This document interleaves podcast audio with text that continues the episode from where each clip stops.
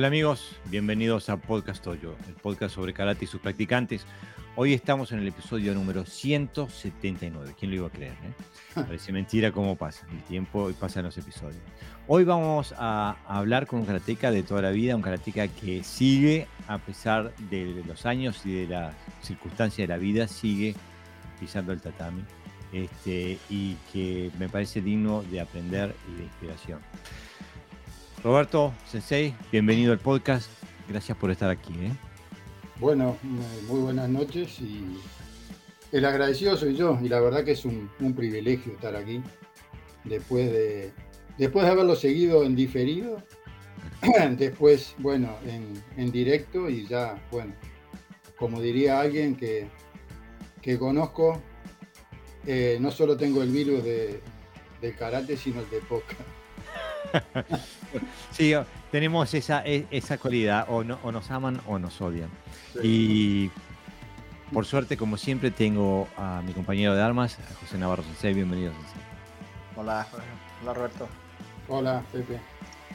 Este, bueno, aquí estamos nuevamente. Em, ya hace tiempo que, nos conocemos por internet, Sensei, eh, eh, y de un tiempo a esta parte siempre me venís con, una, con un resumen de tus pensamientos del, episodio que viste y siempre hace resonancia a mí eh, las cosas que me, que escribías los audios que me, venís mandando a través de los meses este, después de cada episodio.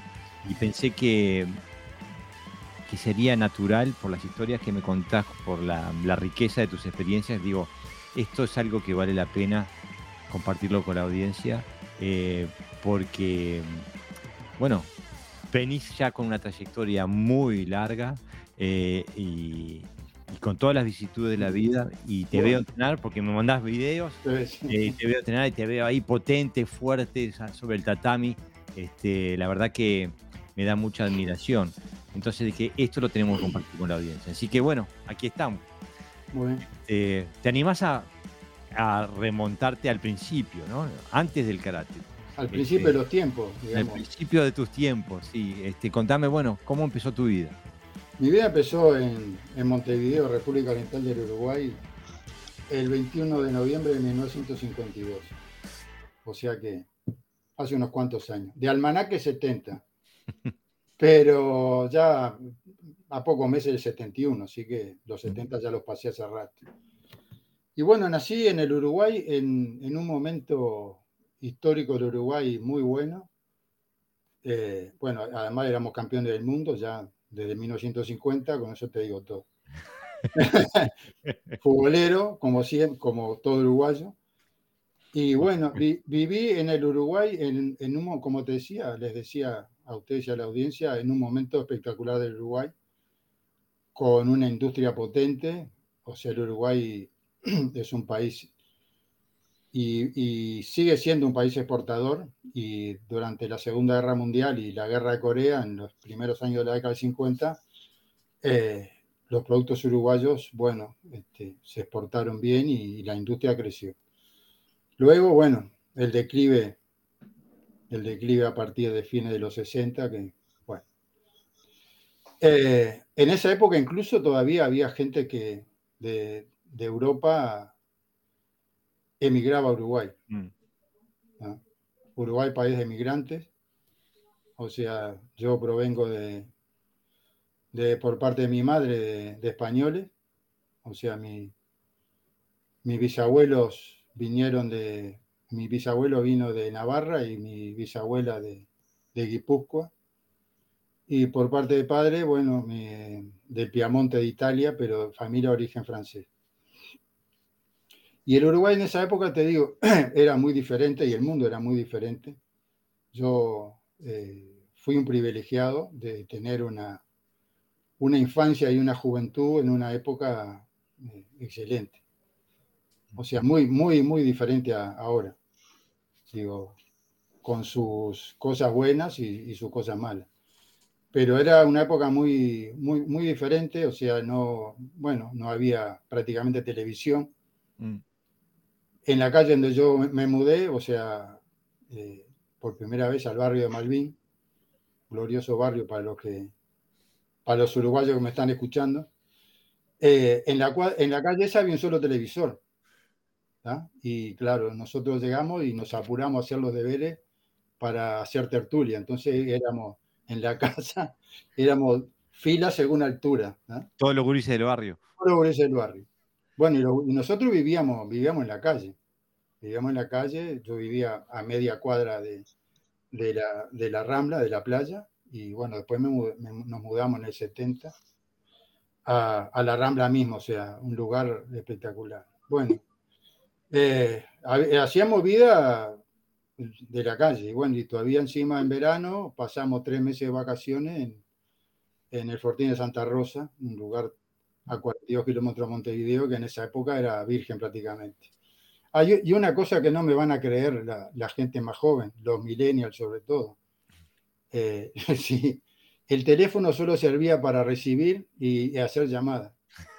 Es lo único que hacía. Y además estaba atado un cable. O sea que. Entonces, y bueno, y, tampoco podía saber eh, que, quién te llamaba. Entonces, Tenías que preguntar, ¿no? Sí, sí. Bueno, y, cuando vos llamabas a alguna chica que, te gustaba, era muy probable que te atendiera el padre, la madre o, el hermano mayor, en, el peor de los casos. Entonces, bueno, eso va a ser una síntesis más o menos de, lo, que, de lo que era esa época, ¿no? Pero vos tuviste una, tuviste una infancia y una juventud eh, cerca del deporte, ¿no? Siempre, siempre, o sea, mi abuelo Juan Alberto Bonet, el padre de mi padre, o sea, fue un pionero en la parte del, deporte en Uruguay. Fundó la primera plaza de deportes, que era el lugar de, donde se practicaba en, tanto en, en, Montevideo, pero mi abuelo fundó una plaza de deporte en Colonia Valdense, un pueblo que queda a 120 kilómetros de Montevideo, de Piamontés. De ahí, bueno, fue la, la migración de la familia de mi padre. La fundó en 1921, que hoy, hoy lleva su nombre. Mira. Sí. De, bueno, mi abuelo en esa época tenía 22 años. Y fue, bueno, eh, fundó esa plaza de deportes y yo, bueno, iba, pasaba las vacaciones y íbamos muchos fines de semana. Eh, y mi abuelo, bueno, hacía todo tipo de actividades. Yo llegué a jugar al béisbol. ¿Ah? En Uruguay. En Uruguay, porque mi, abuelo tenía la, idea de que el deporte era la, base de la formación de, y el cultivo de la personalidad de los, de los niños y de los adolescentes. Y hacía mucho énfasis, bueno, en, eso. Ahí se practicaba, bueno, atletismo, eh, básquetbol, fútbol, vóley, y, y, ya te digo, este, mi abuelo eh, me hizo jugar al béisbol, pero en lo que era mi abuelo también un pionero fue en, el tema del tenis. Mi abuelo era un extraordinario tenista. Mira. Sí. Y bueno, te diré que, les diré que mi abuelo con setenta y pico de años largo, a mí me hacía pasar vergüenza. o sea, entrenándome me hacía pasar vergüenza. O sea, mira, más allá de, de mis limitaciones, pero siempre tuvo una, un espíritu joven. Bueno, pero has heredado su genética, ¿no? Porque aquí estás haciendo deporte con su edad. Bueno, sí, sí. Eh, yo, yo, soy un agradecido a mis ancestros por la genética que tengo, que me permite estar, estar bien a los 71 años prácticamente. ¿no? Mira, Sensei, nos, llegan, nos están llegando saludos. Daniel Alvarado, Sensei, nos escribe, dice, Buenas noches y un saludo a Roberto Sensei, uno de tantos amigos que conocí gracias al podcast. Igualmente, Daniel. Mira, después una persona que no, no puedo ver el nombre, dice Facebook User, eh, dice un muy fuerte abrazo para los tres, Sensei, y especialmente para Roberto, a quien espero poder abrazarlo en octubre. Ese debe ser Gerardo. Ah, seguro. Claro. Gerardo, Gerardo. Gerardo Vale, Sensei. Gracias, Gerardo. Este, que seguro eh, Gerardo Sensei tiene la hija que vive ahí. Claro. Este, y tiene el nieto también, va a ver al nieto. Eh, Henry Planos dice, buenas tardes Sensei, me siento muy feliz de seguir estos videos. Saludos de, Carolina del Norte. Bienvenido Henry, gracias por estar ahí. ¿eh? Javier Armando Cristanchi dice, buenas noches Sensei, saludos de Formosa. Vamos arriba Formosa, ¿eh? que debe ser, no, bueno, ahora están en invierno, debe ser un frío bárbaro. Este, Sebastián Di Renzo dice, Os, Sensei desde Montevideo, Uruguay. Hoy no los voy a poder acompañar, pero quería dejar un saludo. Luego de la práctica de hoy los veo en diferido. Vamos arriba, Sebastián, vamos arriba, Uruguay. Adrián Fernández Sensei dice, buenas noches, saludos de Argentina. Bienvenido, Sensei, gracias por seguir el podcast. Martín Fernández Rincón, Sensei. Buenas noches desde España, Sensei. Seguro que será otro podcast genial. Gracias por estar ahí, Sensei. No se olviden de seguir a Martín Fernández Sensei en su canal de YouTube, eh, que tiene unos videos geniales. Después eh, Mario Bordón dice, saludos amigos desde Luxemburgo. Mañana tengo que coger un avión. Les escucho mañana en diferido. Gracias, Muy bien, Mario. Vamos arriba, ¿eh? Mauricio Gutiérrez dice: Saludos, Sensei Jorge Sensei Navarro. Felicidades y gracias por la publicación de su revista. Toda la revista es una genialidad. La verdad que eh, sí. Este, y después dice sin, em, me imagino que dice sin embargo, pero se le cortó el mensaje ahí, ¿eh? así que escribí más, Mauricio. Eh, Omar Fernández Pertí, Sensei, dice, buenas tardes, Sensei, desde Buenos Aires, un placer siempre poder verlos. Vamos arriba, Omar, grande, gracias por siempre estar ahí. ¿eh? Ah, y Mauricio Gutiérrez dice, sin embargo, me gustó mucho el artículo de Sensei Iván Ramos. Claro, excelente el artículo, Iván Sensei eh, eh, eh, me lo mandó para publicarlo. Marcelo Suárez, Sensei. Buenas tardes, Jorge, Pepe y Robert. Escuchando atento de, este lindo capítulo. Abrazo gigante. Un abrazo, Marce. Es un crack, Marcelo Sensei. Eh. Fudoshin Doyo dice, buenas noches, Jorge, José y Roberto Sensei. Saludos de Formosa, Argentina. Vamos arriba, Sensei. Este, Mara Suárez de las Canarias. Dice, buenas noches desde Canarias, los veo mañana en diferido. Mara Suárez. Un abrazo, María. Mara, gracias por estar ahí. ¿eh? Buenas noches, vecina. Quictoro Toro dice buenas noches y saludos de Sevilla. Vamos arriba, Sevilla presente. ¿eh? Eh, un abrazo, Quictoro. Agustín Fracha dice, quisiera preguntarle a Sensei Bonet, si me permiten, si conoce a Edgardo Ausa Sensei de Uruguay. Hace poco fue su cumpleaños. Aprovecho saludarlo por acá. Saludos desde Trenque, Lauquien, Os. Feliz cumpleaños, Sensei Ausan. Este, no sé si lo conoces. De nombre, personalmente no. No, sí, yo también lo conozco de nombre, es una figura del karate uruguayo. No lo conozco. Sensei, bueno, ya que estábamos nombrando eso, ¿cómo, ¿cómo empezaste con las artes marciales? ¿Empezaste con el karate? No, empecé, empecé con el boxeo cuando era adolescente. Empezaste funcional, ¿eh? Sí, funcional. Funcional más bien obligado por, por unos, unos amigos que yo tenía en el barrio amigos, entre comillas. que eran, eran cuatro hermanos que, bueno, que eran lo que hoy en día se llama bullying. Seguro. Bueno, yo cuando, cuando empecé el liceo, o sea, el instituto para, los españoles, eh, mi padre me mandó a la Asociación Cristiana de Jóvenes a hacer deporte. Bueno, era una institución pionera en Uruguay y bueno, se hacía gimnasia, se hacía un montón de actividades, había campamentos incluso y había dos piscinas, dos piscinas que eran un lujo. Y bueno, un día recorriendo la asociación con unos compañeros, subimos un piso superior y vi un ring de boxeo. Y dije, acá está la solución para mis problemas con... Bueno, hablé, hablé con el instructor, usted me dice, sí, sí, ¿qué, qué quiere, pibe? No, le digo, quiero... Le expliqué, ¿no? Me dice, yo te voy a enseñar, dice. Son muy chicos, pero bueno, este, me dijo, lo que te va a dar esto, te, va a dar confianza. Bueno, entonces yo me iba media hora antes, mis padres no sabían nada.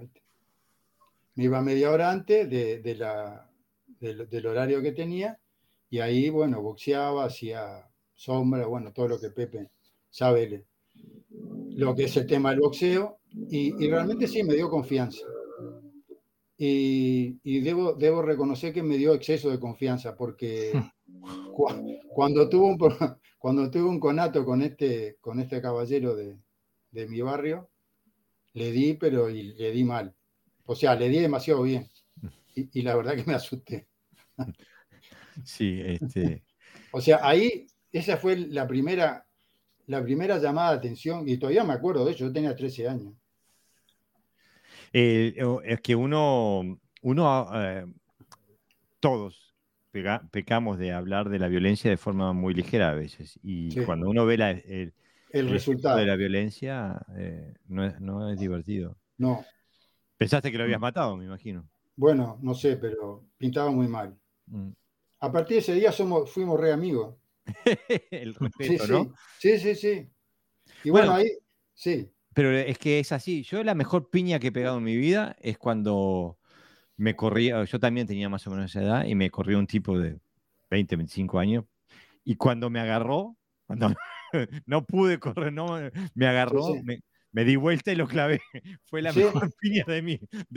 este, y creo que el miedo es, a veces es un gran motivador. No, pero la, aquí demuestra personalidad, ¿no? Porque en la mayoría de la gente que sufre hoy bullying parece que es como que se acaba la vida. Y decidir solo, además, ¿no? Sin ayuda. Eh, mm. Voy a solucionar esto. Creo que dice mucho del anticipo, ¿no? Del karate, de, o sea, del carácter de un karateca, ¿no? De, ¿no? de no quedarse bloqueado, sino de cómo solucionar esto, ¿no? Más funcional que eso no hay nada. Sí, sí. Después, del guerrero, ¿no? No estuve, mucho, no estuve mucho tiempo. Y después, bueno, había ayuda en la asociación también y ahí me anoté ayuda. Y el judo es un, el, a mí que me perdonen, ¿no? Pero el judo es, es un deporte rudo, duro. Es durísimo. Es, es, es, es, increíblemente duro. Uno, el que no lo haya probado, eh, digo, mira que te dan mucho más palo que te pueden dar en una clase normal de karate. Totalmente.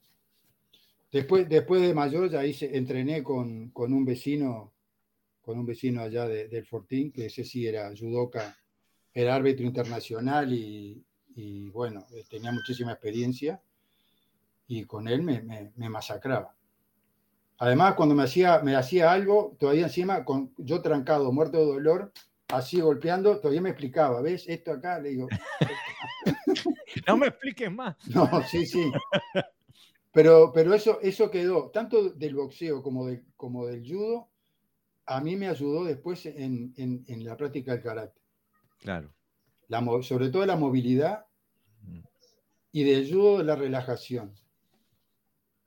Que son dos temas que me gustaría entrar más, más específicos después, cuando empecemos a hablar ya más en concreto del karate, ¿no? Este, pero vos no llegaste de pibe al karate.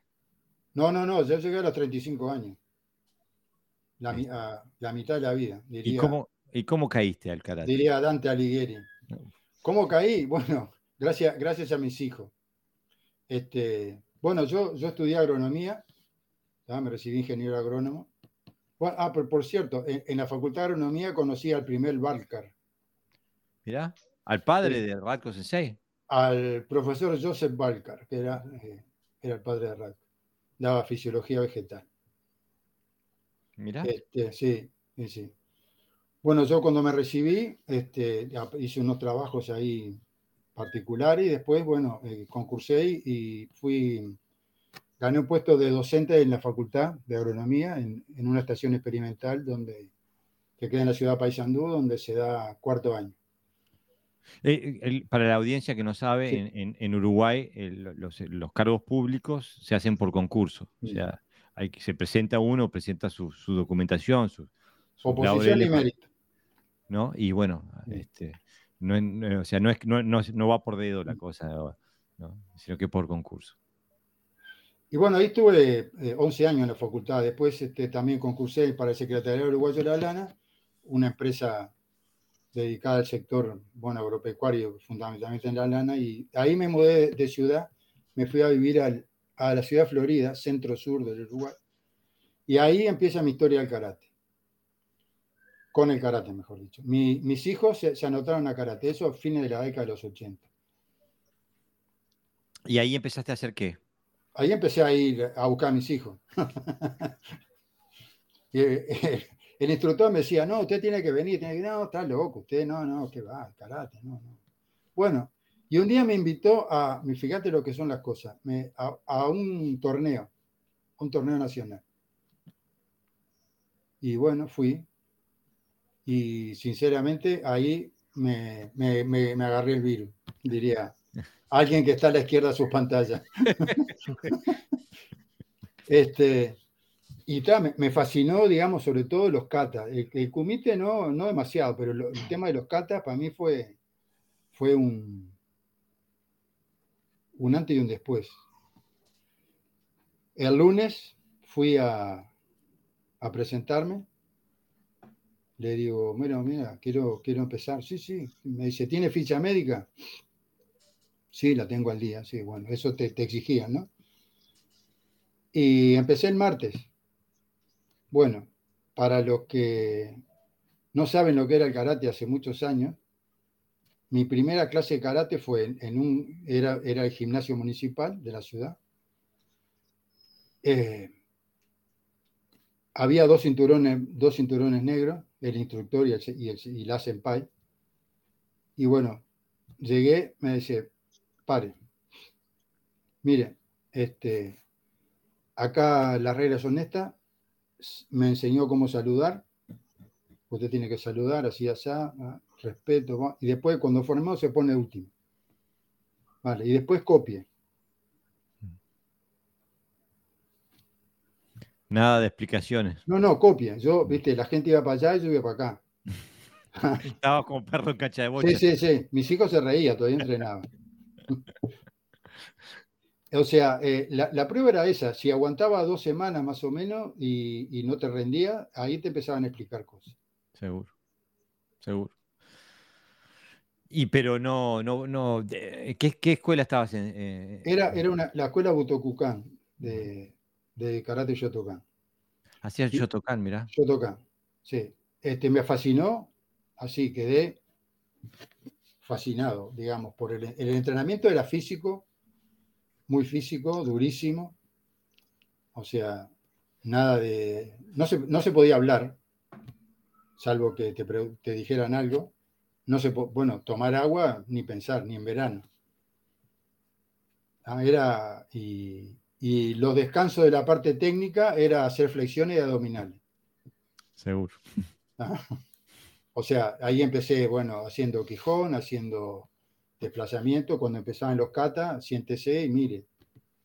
Ah, después, como al mes, mes y pico, empezaron los, los primeros aprendizajes de Heian Shodan y bueno, de ahí, ahí para mí fue, fue el comienzo de una nueva etapa en mi vida, sinceramente. Mm. Y, ese cambio tan brusco entre la metodología del karate militar con, respecto al boxeo, más dinámico, ¿no? Más, más de tú a tú, más eh, sin, un sensei, sin un entrenador, ¿no? Que te, que te mira, te respeta. Y te, ¿Notaste, te costó, quiero decir? Porque yo lo he hecho a la inversa. Yo empecé con ese karate y acabé en boxeo. Y entonces, claro, son dos metodologías mucho, muy, muy diferentes, ¿no? Y a mí me atrae, me atrae ambas. O, mejor dicho, parte de ambas. Quiero decir que, que, se pueden complementar perfectamente. Demasiado rígido me, me agota y demasiado suelto también, ¿no? Entonces, bueno, eh, quizá el karate debería de aprender otras metodologías que no fueran tan, ¿no? A veces tan, tan estricta. No, no me costó, la verdad que no me gustó. Incluso te digo, más me gustó. me, gustó la exigencia, me gustó. Bueno, yo tengo un gen competitivo que no sé de quién vendrá. Pero claro, yo eh, cuando era niño no me gustaba perder ni, ni a la bolita, ni a la canica. Entonces digo, no, yo esto, a mí acá no me van a vencer. Entonces, este, me, exigía cada vez más. ¿Y, este, después pasaste al Goju? Después de, bueno, después de, unos cuantos años ahí, este, donde también conocí al, director de, la escuela, Sensei Taketo Okuda, japonés, alumno de Nakayama, que venía dos veces por año y nos daba un seminario en marzo y otro en noviembre. Este, ese sí que era duro. ¿Ah? Pero, pero aprendí muchísimo de él. y te digo más, ahora que no nos escucha nadie, yo muchos, muchos ejercicios y muchas cosas de, esa escuela las sigo, las sigo entrenando y las sigo enseñando. sacrilegio.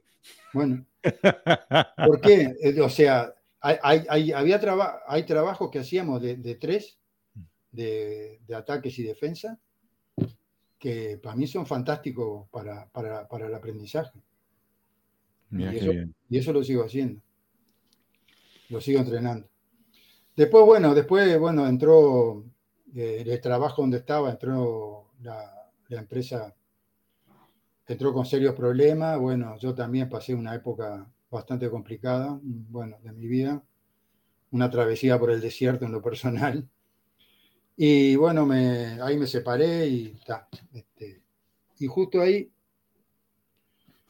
de esas sincronicidades que uno tiene en la vida, este, un día estaba en la casa de mis padres, ahí en el Fortín de Santa Rosa, donde les decía que iba de chiquito. No podía dormir y era, era verano. Me levanté, eran las cinco y media de la mañana. Y digo, bueno, me puse el short y salí para la playa. Entonces bajo a la playa y digo, ¿para dónde voy? ¿Para el, para derecho o para izquierda? Para acá. Me fui a correr y me, corrí un rato y me puse a hacer unos catas. En eso veo que viene, viene una persona, una, una chica, la miro así, bueno, y era mi novia de cuando fuimos, éramos adolescentes. No me digas que era, la Shihan. La que está acá al lado. Mira. Sí. Y bueno, casi, acá ya casi le dan infarto, ¿no? Digo, bueno, nos pusimos a hablar, nos pusimos a hablar. Hacía veintipico años que no nos veíamos. Ella se había separado, yo también. Y bueno, como está acá al lado, ya sabrán qué pasó. Este, de esas cosas que si yo hubiera agarrado para el otro lado no me encontraba. Y si a ella no se le hubiera enfermado la perra ese día, no salía. Hubiera ido a trabajar y no hubiera ido a la playa. Entonces, bueno, a veces los de, la vida, los detalles más, las cosas más, a veces que uno piensa que son, digamos, nimias, son las que, las que ponen un punto de inflexión en la vida de uno. Decidir si vas para la izquierda o para la derecha. Sí, sí, si hubiera, ido, si hubiera ido para otro lado no lo hubiera encontrado. Te salvabas. No, no, qué va, qué va. No, de algunas cosas sí, vamos a decir. Ahora que, ahora que no me escucha, sí, de, algunas cosas sí. Pero si no fuera por ella, no estaría acá en este podcast, ni estaría en España. Claro. Este, bueno, y ahí, ahí este, en el Fortín, bueno, te pusimos una florería en Atlántida, un balneario que queda a 50 kilómetros de Montevideo. Sí, que en aquel momento era, era un balneario, ya hoy es... Es una ciudad. Sí. Este, y bueno, un día yo estaba en la otra sincronicidad, estaba, estaba ahí solo y vienen unas chicas y me dicen, hola, buenas tardes, bueno, ¿puedo poner un cartel de propaganda en acá? Sí, sí, cómo no, ¿de qué? De karate. Digo, bueno, de karate. A todo eso, cuando yo me mudé, que me olvidé decir, este, yo fui un año al Hombu Dojo de, de, la escuela Shotokan, pero después no, no, no, pude ir más. Entonces dice, sí, ah, sí, el karate. ¿Y de dónde? Acá en el Country Club de Atlántico. Ah, bien. Digo, ¿qué horario? Bueno, le digo a, a a Silvia, mi esposa. Digo, mira, karate. Bueno, voy a ir a probar. Fui un día, bueno, pedí permiso a, alguien que no se, seguro nos está escuchando, al sensei Lucho Muñoz. Otro cra, otro cra. Era el profe ahí. Y le digo, le digo, sensei, ¿puedo, ¿puedo mirar una clase? Sí, sí, cómo no, me dice. Yo fui a ver qué era, ¿viste? Bueno, me gustó, me gustó, pero era las antípodas de lo que era el Shotokan. Y bueno, le pregunté si podía ir, sí, cómo no. Y ahí empecé a entrenar con Lucho. Mirá, Lucho, que está pasando por unos días difíciles, la, mamá está enferma, este, oh. le acaban de dar de alta, me parece. Este, le mandamos un abrazo bien fuerte. Un abrazo, Lucho. Sí. Mirá lo que son las cosas de la vida. ¿Esto en qué año estamos hablando? 95, fines, no, principio 96. No sabía que Lucho era tan viejo. No, pero a ver, era, era un pibe. Era un bebé, ¿no? Bueno, ahora también, al lado mío sí. Pero este, era totalmente diferente. O sea, Lucho, Lucho era un excelente instructor, es un excelente instructor. Pasé del régimen militar ¿ah? estricto a entrenamientos intensos, físicos, pero sobre todo en la parte técnica y sobre todo explicado. Desde el primer momento me, costó un montón adaptarme.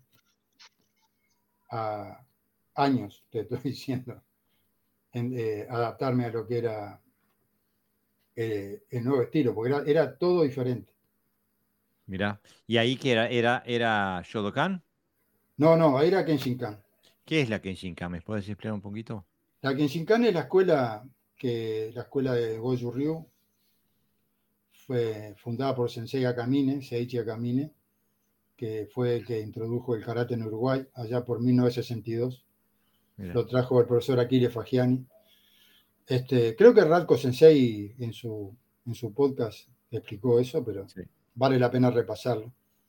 Este, y bueno, eh, Radko Sensei empezó con la, con la ya creo que en el 71, si mal no recuerdo, este, con Pachi, Pachi que era un, discípulo de, de Akamine, en el edificio Ramblas en Montevideo, en Positos. Y la Kenshinkan es una escuela, bueno, de Goju Ryu, pero de Goju Ryu muy, muy particular, porque Sensei Akamine, eh, okinawense, hacía además, además de judo, era judoka, además hacía, bueno, entrenó, eh, le gustaba mucho el estilo Wechi Ryu, y, y también eh, algo de Shorin Ryu. Y, él incorporaba eso de, de hecho, de hecho, o sea, los kata, los kata de, de la Kenshinkan eran, eran diferentes. En cuanto a los Gekisei Daichi y Daini, por ejemplo, eran Gekisei Shodan ni Dan. Y, no, y, tenían algunas diferencias con, con, con, los de Miyagi Sensei. Mira. Y bueno, por ejemplo, tenía un kata Kanshiwa. Eso es Wechi. Wechi Ryu, que tampoco ahora que no nos escucha nadie, lo, yo lo, no lo dejé practicar nunca. Porque fue un kata que me, me, me gustó, o sea, se, se, adapta a mí. Este, y había, había otros kata, por ejemplo, el, el Seisan de la Kenshinkan era una modificación del Seisan de, de Wechi Ryu también. Mira. Y había otro kata Ryufa, que era este, no me acuerdo de qué línea era, creo que era una línea de. Era eh, una modificación también de, del Kankudai, del Basaidai, digo. Y el Kenshin Ryu, que era el último kata de la Kenshinkan, que era también algo más o menos como, como el Basai, como el Kankudai. Como el Kankudai, mira. Ah. Así que tenía elementos de Shorin y de Wedge. y de Wedge. Mirá, Sensei, eh, Mario Viera dice saludos, Sensei. Y Carlos Vera dice buenas noches de España, saludos para todos, un placer como todos los sábados. Eh, qué bien, Mario y Carlos, gracias por estar ahí. Y después José Enrique Rodríguez dice la playa Malvin y el Fortín, cuna de las sincronicidades. Gracias, Quique, un maestro. Bueno, eh, eh, este, esta persona, gran amigo, que lo conocí acá en Tenerife, de, mi barrio, como obviamente, fue el que me introdujo aquí en Tenerife a, conocer a la persona donde tuve mi primer, mi primer dojo, entre comillas. sí, me, contactó él con Claudio, con un uruguayo que tenía una academia de artes marciales en, acá en Los Cristianos en Tenerife. Bueno, ya vamos a llegar a esa historia. Un abrazo, Quique, saludos. Está viviendo en Francia ahora. Mira, mira lo que son las vueltas de la vida, ¿eh? Y entonces, Lucho Sensei fue tu primer contacto con, tu primer dojo de la Kenshin-kan, ¿no? Y este, después ellos todos hicieron la transición al Shodokan. Sí, pero eso fue posterior, ya pasado uh, muchos años después. Lucho estuvo un tiempo, después este, se, fue, se fue para Francia, creo. Mm. Este, bueno, ahí descendió drásticamente el, plantel femenino del dojo. Sí, es que es muy pintún, eh, Lucho. lo, siento, Lucho, pero tenía que decirlo. este, sí, sí, Lucho, te, aparte era, era, Lucho es una persona muy, muy entrañable, o sea, y, tenía, tiene su pinta ahora, imagínense cuando era más joven. Este, tenía sus seguidoras. Sí, sí, tenía sus seguidoras. Este, Después vino otro, otro, otro instructor. Eh, Lucho, Lucho era muy, muy disciplinado y muy estructurado en, sus clases, o sea, tenían un principio y un fin con, con, cierta lógica. Cuando él se fue, vino otro, otro instructor, Julio, alias el conejo, que bueno, eso era el, el caos absoluto. Era muy, muy buen karateca, pero eh, era la antípoda de Lucho con él estuvimos, estuvimos mucho tiempo también. También gran, gran tipo, gran valor. ¿Y cómo llegaste a conocer a, a Radko Sensei? A Radko, bueno, lo conocí en el country, porque Radko daba, daba clase de tai chi en el country los sábados y después daba clase de karate. Hay muchos karatecas que hacen eso, que, que, tienen, que tienen un... Eh, bueno, Pepe es un ejemplo, ¿no? Eh, que tienen eh, una, un arte paralelo, muchas veces es, es el tai chi, ¿no? ¿A qué se deberá eso? No tengo la menor idea. No sé.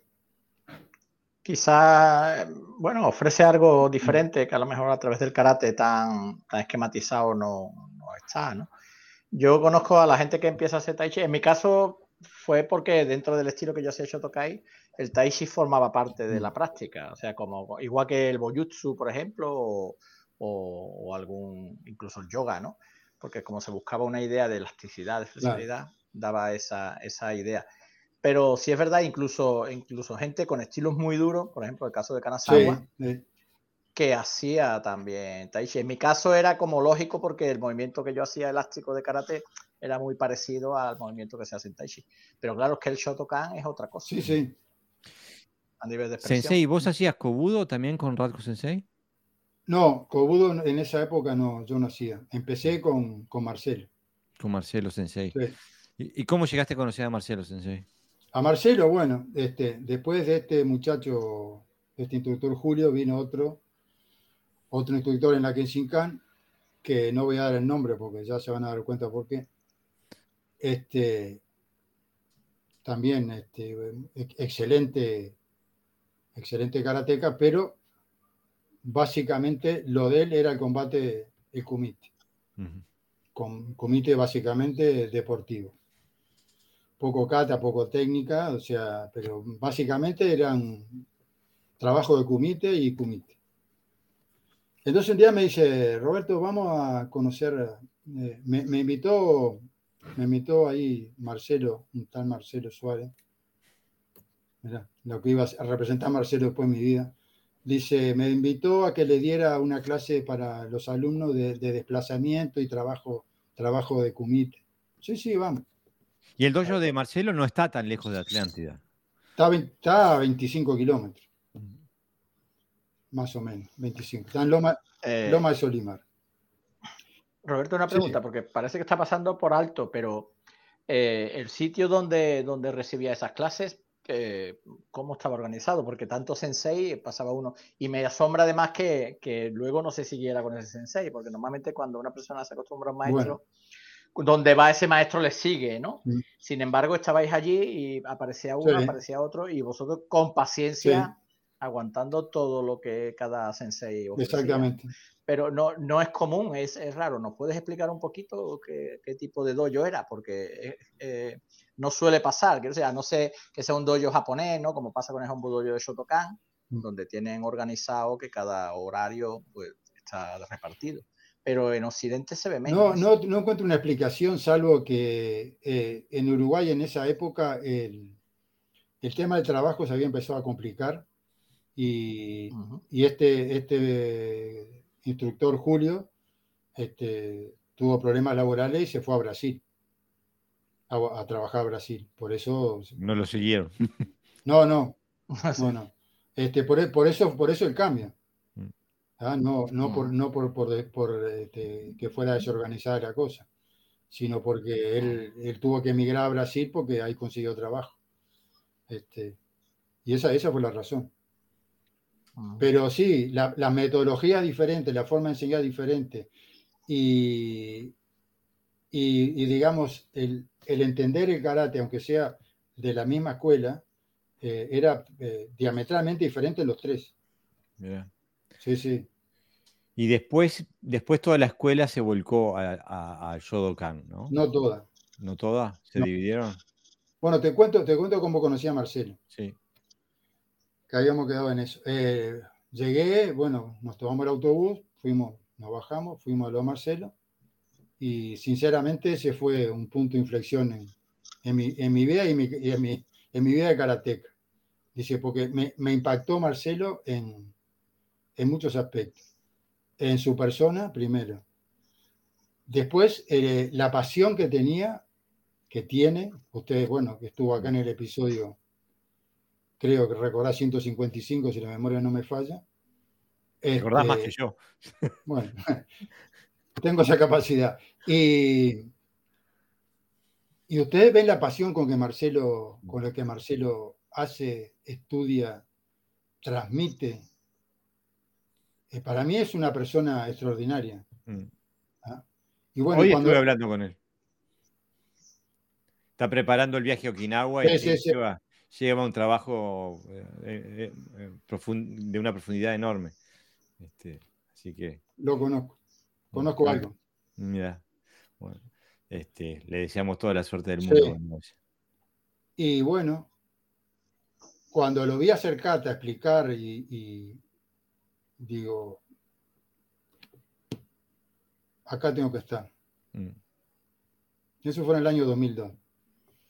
Bueno, volví y, bueno, ahí hubo un, momento con... Yo era, yo era primer, primer Q en esa época, era el senpai del grupo, del grupo de Atlántida. Y bueno, en una práctica, bueno, se había, se había, había ingresado, había ingresado a, al dojo un muchacho que hacía Muay Thai y a la práctica del karate se le empezó a aplicar Muay Thai. Entonces, bueno, un día pasó algo y dije hasta aquí llegué. Este, ¿Y te fuiste hasta Atlántida? Me fui, no, me, fui a hablar con el instructor primero y le digo, mira, hasta aquí llegué. Este, yo tengo 50 años, tenía 50 años en esa época. Todo bien con el, con el, con el comité, todo bien, pero yo, o sea, mi karate tiene que evolucionar. Yo deseo dar un paso y empezar a buscar la parte técnica. Mm. Le digo, mira, y voy a hablar con Marcelo Suárez para ver si me aceptan el dojo. Bueno, no, no cayó nada bien y bueno, me gané un enemigo. Mm. Este, una situación, para mí fue muy triste porque yo lo, estimaba mucho y, bueno, y lo respetaba. Pero, pero fue un punto de rotura y uno de, las, de los momentos, sinceramente, dentro del carácter, de los más tristes, si no el más, el, mm. el tema ese. Y bueno, fui, fui a hablar con Marcelo y me dijo, sí, Robert, ningún problema, pero está Primero, sí, ya sé, primero tenés que averiguar si no me mandé ninguna metida de pata y tenés que preguntar a Radko. Bueno, exacto. ¿Ah? Al otro día me llama y dice, sí, Robert, venite que tenés las puertas abiertas aquí. Y bueno, y como comodidad, no, no era comodidad. Yo estaba entrenando, yo tenía moto en esa época, no tenía coche. Eh, pasé de hacer 4 kilómetros a hacer 25 días, 25 vueltas. En invierno, que no es nada agradable. Muchas veces el invierno en Uruguay. Pero yo te comenté una vez, Jorge, que tenía más frío a la ida que a la vuelta. Seguro, porque venías calentito del entrenamiento. Sí, sí, fantástico. Bueno, y ahí empecé, ahí empecé con, todavía que en Sincan, empecé a entrenar con Marcelo y fue un, un salto en la parte técnica descomunal. Además, el, dojo Marcelo tiene, no, tú lo conociste, Sí, el Dojo Loma, me encantó. Tiene, un aura especial, tiene una energía especial. La gente que va ahí es algo. Ahí entrenamos, entrenábamos con, Enrique Pellejero, una, leyenda del karate uruguayo que murió hace un par de años. Sí, hace poquito, sí. Muy, este, viejito y seguía, seguía activo. Un genio. Mm. Este, iba a entrenar a los Marcelo con 90, 91 años me parece. con 92, 93 años murió. Bueno, en esa época tenía un poco menos de 80. Este, ahí Marcelo, Marcelo para mí fue un cambio. y también la, la Kenshinkan, ¿no? Nosotros íbamos, íbamos los lunes, había clases de, para cinturones negros en, en el Home de Radco. Mira, Marcelo Sensei escribe, el sentimiento es mutuo. El tiempo que Robert entrenó en Dojo Lomas me marcó mucho y fue inicio de una gran amistad. Exactamente. Exactamente. Mm. Este, bueno, Marcelo fue uno de los que me, visitó aquí en Tenerife. Mira. Me, ya, que está escuchando Marcelo, Marcelo estuvo en el 2011 aquí. Previamente había ido a un seminario en Eslovaquia donde iban los maestros de Okinawa fueron tres décimos danes en esa, esa vez que fue Marcelo. Y Marcelo y Jorge Pesaroglo, después de cada entrenamiento, le daban una camarita a Radko y me filmaron todas las correcciones de todos los katas que le habían hecho a ellos los maestros. Antes, antes, que se lo olvidara. Me, me, grabaron un disco y cuando Marcelo vino me dice, toma Robert, acá tenés. Jorge, otro, otro monstruo. Otro, fantástico. Que Marcelo, eh, Marcelo y Jorge Sensei, junto con Ralco Valcara, hoy son, son la, el espinazo, la médula de, del Shodokan en Uruguay, ¿no? Bueno, y ahora me tocó el, tema del viaje, eh, de por qué estoy aquí. Vamos. Llegaste a España. ¿Cómo, ¿Por qué llegaste? Bueno, como todo, me imagino. Exilado económico, como yo digo. Como, como, bueno, como fueron los españoles para nuestras tierras, después nos tocó nosotros. Sí. Allá, mirá, volviendo a la sincronicidad, allá por el año 2000, 2001, cayó, nos llamó por teléfono un español buscando a mi, a mi esposa y a la hermana, que tenían de, de la familia de ellos de La Coruña, que arreglar un tema de documento, no me acuerdo bien qué. Bueno, y a mi esposa se le iluminó la lamparita y le dice, dígame, ¿usted no me podría conseguir la partida de nacimiento de mi padre? Sí, ¿dónde nació? Nació tal día en Noisela, un pueblito en, en Carvalho, en La Coruña. Que, que, un día fuimos a La Coruña, había un día de niebla tremendo y lo buscamos y no lo pudimos encontrar. No, tenemos que tener mal pasado por delante, era un caserío con, con, una, con, una, con una ermita y ahí consiguió la partida de nacimiento de, mi suegro Manuel. Y dice mi mujer, vamos a sacar, le dice Adriana, la, la hermana, vamos, vamos a sacar la ciudadanía española, dice, porque uno nunca sabe. 2001, ahí estamos bien. 2002, ¿ah? Se fue Uruguay al bombo. Eh, el hombre este cayó, cayó con el, con el documento, bueno, mi, esposa y la hermana sacaron el, la nacionalidad española. Y 2002, bueno, ahí nos pegó, nos pegó durísimo. Nosotros en esa época este, eh, teníamos un reparto de, una zona grande, de un correo privado, que era de, un colega mío. Y bueno, este, y hacíamos diseño y mantenimiento de jardines en, toda la zona ahí, ¿no? que ese era nuestro fuerte de la parte de, ingreso. Y cuando la gente quedó sin dinero, sin, eh, sin posibilidad de entrar al banco ni, ni nada, bueno, adivinen lo primero que sacaron. la jardinería. El jardinero. Y bueno, pasamos unos meses tremendos. Para, para la audiencia le voy a decir que en el 2002 es donde vino la, ah, Argentina entró en una crisis económica brutal y que entraron en default. Y en ese momento, hoy ya no es así, pero en aquel momento la economía uruguaya dependía mucho de la Argentina porque era el, mayor mercado de exportación de, Uruguay y se llevó Uruguay con sí. Uruguay también se fue al bombo económicamente. El tema, el tema que los bancos, los bancos eh, cancelaron el, retiro de el retiro de dinero, no, no podías acceder a tu dinero.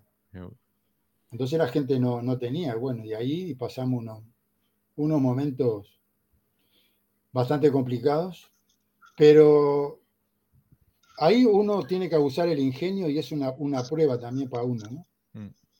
Porque bueno, nos cortaron la luz, nos cortaron el teléfono, nos quedamos sin, gas para cocinar. Pero teníamos, vivíamos en un lugar donde había bosque, donde había a 150 metros de, de la playa, y nos pudimos buscar la vida, bueno, colgamos, colgándome la luz, como mucho, de forma ilegal, pero había que hacerlo. Y, después porque pudimos cocinar con leña. Si, si hubiéramos estado en una ciudad, hasta luego. Bueno, fueron momentos terribles, ¿no? Eh, había niños, niños que comían pasto, salió en la prensa incluso. Y la cantidad de gente que se suicidó. Fue, fue terrible, fue terrible. Y bueno. ¿Y de ahí cómo llegaste? De ahí, bueno, este, estuvimos ahí, bueno, nos recuperamos. Este, a mi esposa, que también es gran buscadora y una persona que le gusta estudiar, ella había hecho unos cursos en la, en la Universidad del Trabajo de jardinería y vivero, y me dijo, mira, voy a, voy a, hacer, voy a armar unos cursos de jardinería para, para darle eh, un curso de jardinería a la gente. Y se armó un curso de jardinería que, bueno, no tiene ningún tipo de envidia de, un curso en la universidad. ¿ah? Y, este, y ahí empezamos a, promocionar los cursos y tuvimos un montón de gente durante tres años, nos fue muy bien.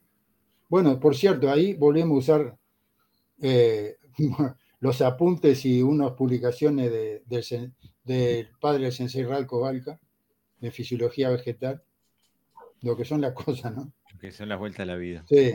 Y este. Y bueno, y llegó un momento que en el 2005 ya la hermana, la hermana y la familia habían emigrado para España. Nosotros, yo en esa época decía, no, irme de, Uruguay ni loco, ¿qué va? Este, en 2005 los viveros de la zona empezaron a hacer lo mismo que nosotros, a un precio menor, y otra vez dice mi mujer, mira, me voy, me voy para España, ¿qué te parece? Le digo, va, anda, andate vos, visita a tu familia, porque estaba bastante, llevaba un año sin verlo y era, ella muy, muy de la familia. Y, y se fue, bueno, y me dice, mira, acá tenemos futuro.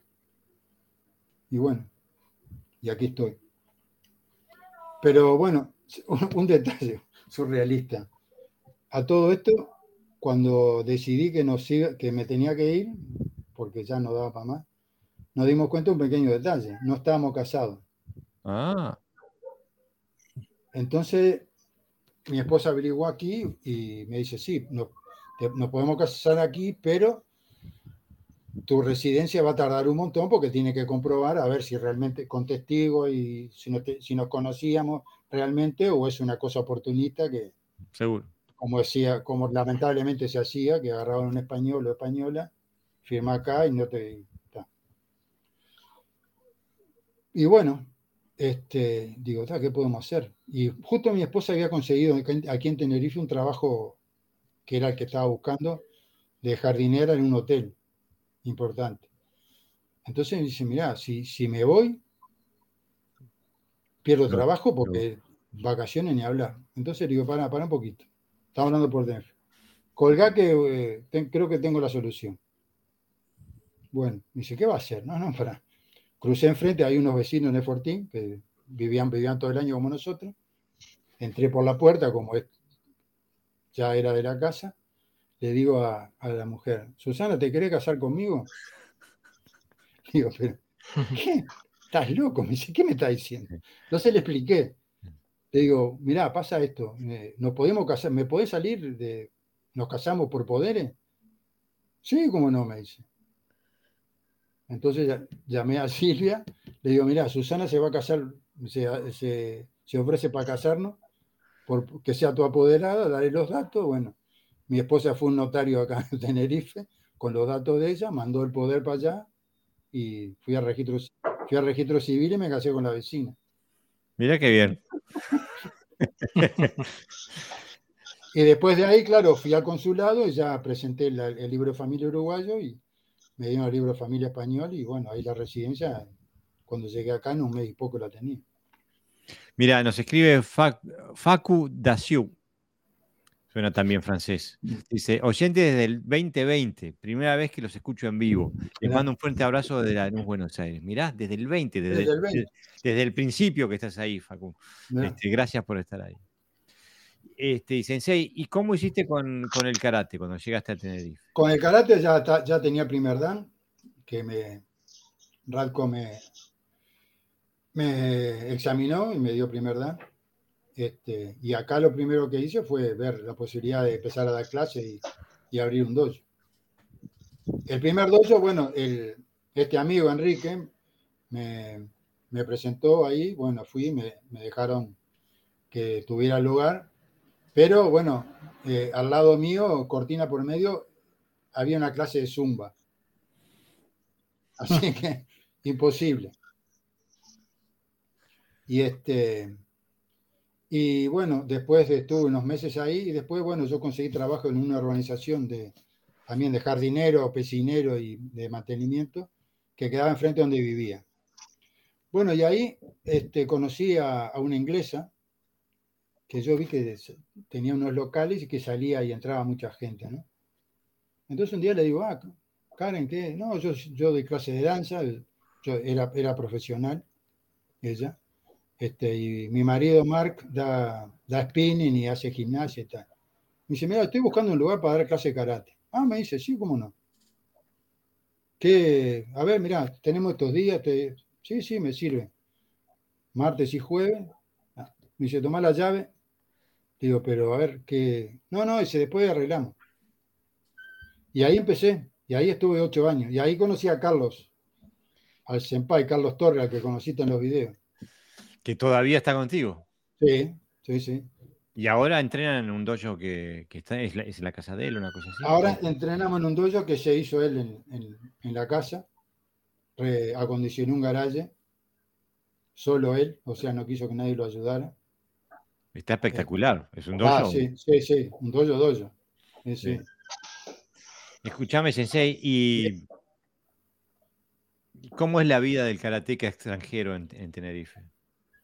Mirá, yo yo vine a parar a una zona que es, este, se llamaba Costa del Silencio, en la zona sur de Tenerife, donde es una zona turística. Para que voy a cerrar aquí porque hay un viento tremendo. Este, y aquí, eh, españoles y canarios, los menos. Seguro. La mayoría son extranjeros, básicamente ingleses, alemanes y muchos belgas en la zona donde estaban. Y en el, en el dojo donde yo empecé ahí, este, bueno, mis primeros alumnos fue Carlos y los hijos, y después, por intermedio de Karen, esta chica inglesa, padres de, chicas que traían eh, a, danza, bueno, empezaron a mandar, a entrenar ellos y a, y a, y a mandar a sus hijos. ¿no? Bueno, eso fue en el 2007. En el 2008 ocurrió otro, otro momento trascendente en mi vida karateca. Eh, Mark, el, esposo de Karen, que yo sabía que eh, había estado en el ejército, básicamente en la Marina, era abuso de, la Marina. La Marina inglesa. De la Marina y la Royal Navy, sí. Me dice, Roberto, mira, tengo, tengo un amigo, un compañero, compañero de armas del ejército, este, que quiere, quiere hacer karate, dice, porque está, este, él tuvo una lesión, una lesión en la espalda grave y bueno, lo dieron de baja este, quiere, quiere entrenar contigo. Sí, sí, sí, le digo, decirle que vengo. Bueno, y ahí apareció mi amigo Rick, un inglés grandote, súper formal. se presentó, me dice, no, ven, ah, muy bien. Sí, sí, con mucho gusto. Me dice, mire, a mí me gusta pegarle al saco y veo que no tiene acá. Este, mañana le traigo uno. ¿Y dónde quiere que se lo ponga? Le digo, bueno, usted le va a dar al saco más que yo, busque lugar. Hablé con Karen, que es la jefa aquí. Sí, sí, ella me, ella me, da, me da luz verde. póngalo donde quiera. Bueno, ahí, ahí empezó este señor. Este, yo sabía que era, había sido militar, retirado. Y este, y bueno, yo, bueno, empezó, entrenado. En esa época hacía bastante físico también. Hacía mucho quijón. Algún, algún kata básico para, para iniciarlo. Y yo me di cuenta que, bueno, que, que, lo que era gimnasia, lo que era, lo que era la parte física andaba muy bien, pero que no coordinaba nada en lo que era el, trabajo en pareja. Trabajo en pareja estructurado, paso para adelante, paso para atrás, defensa arriba. Digo, bueno, acá hay algo que no cierra. Y, me intrigó. Y me intrigó más un día que, que se sacó la chaqueta del karate porque yo no conozco, no conocía, ni conozco ni conocía en mi vida a alguien que sudara más que ese tipo. Dice, me, permite que, sí, sí, ¿qué va a hacer? No, no, dice, estoy muy transpirado. Salió para afuera, se sacó la chaqueta y, dejó un lago. Carlos Torres, si me está escuchando, y bueno, cuando, cuando lo vi sin, sin Karategui, que, quedé alucinado. ¿Por qué? Porque creo que menos impacto de meteorito le habían dado con absolutamente todo. El cuerpo Estaba tenía por todos lados. Marca de tiros, corte, quemadura. Dije, guau. Y ahí me intrigué, bueno, y yo tengo otro de mis problemas, es que cuando yo quiero saber algo lo tengo que saber, porque, porque si no, no duermo. Bueno, y ahí ya habíamos hecho bastante amiga y este, era un tipo muy cerrado. Entonces le pregunté, digo, Rick, digo, veo que te mueves bien en, todo lo que es el tema de, físico, pero que te cuesta mucho lo que es el, trabajo en pareja, dice, la, parte estructura. Me dice, sí, sí, me, me cuesta mucho porque yo, este, yo no, nunca entrené así. Y bueno, y digo, ¿qué, ¿qué, entrenaste? No, dice, yo entrené esto, esto, esto. ¿Pero qué, a qué rama del ejército, en qué rama del ejército estaba? No, dice, yo eh, serví en el, en, el Servicio Aéreo Especial Británico. Que eso son las tropas de, la absoluta élite del Reino Unido. Bueno, yo ahí dije, yo conocía, conocía lo que era el SAS. Y este, bueno, hay cosas que había estado obviamente en varias guerras, eso no lo voy a contar, pero lo que sí voy a contar, para que tengan una idea de lo que era el entrenamiento de esta gente.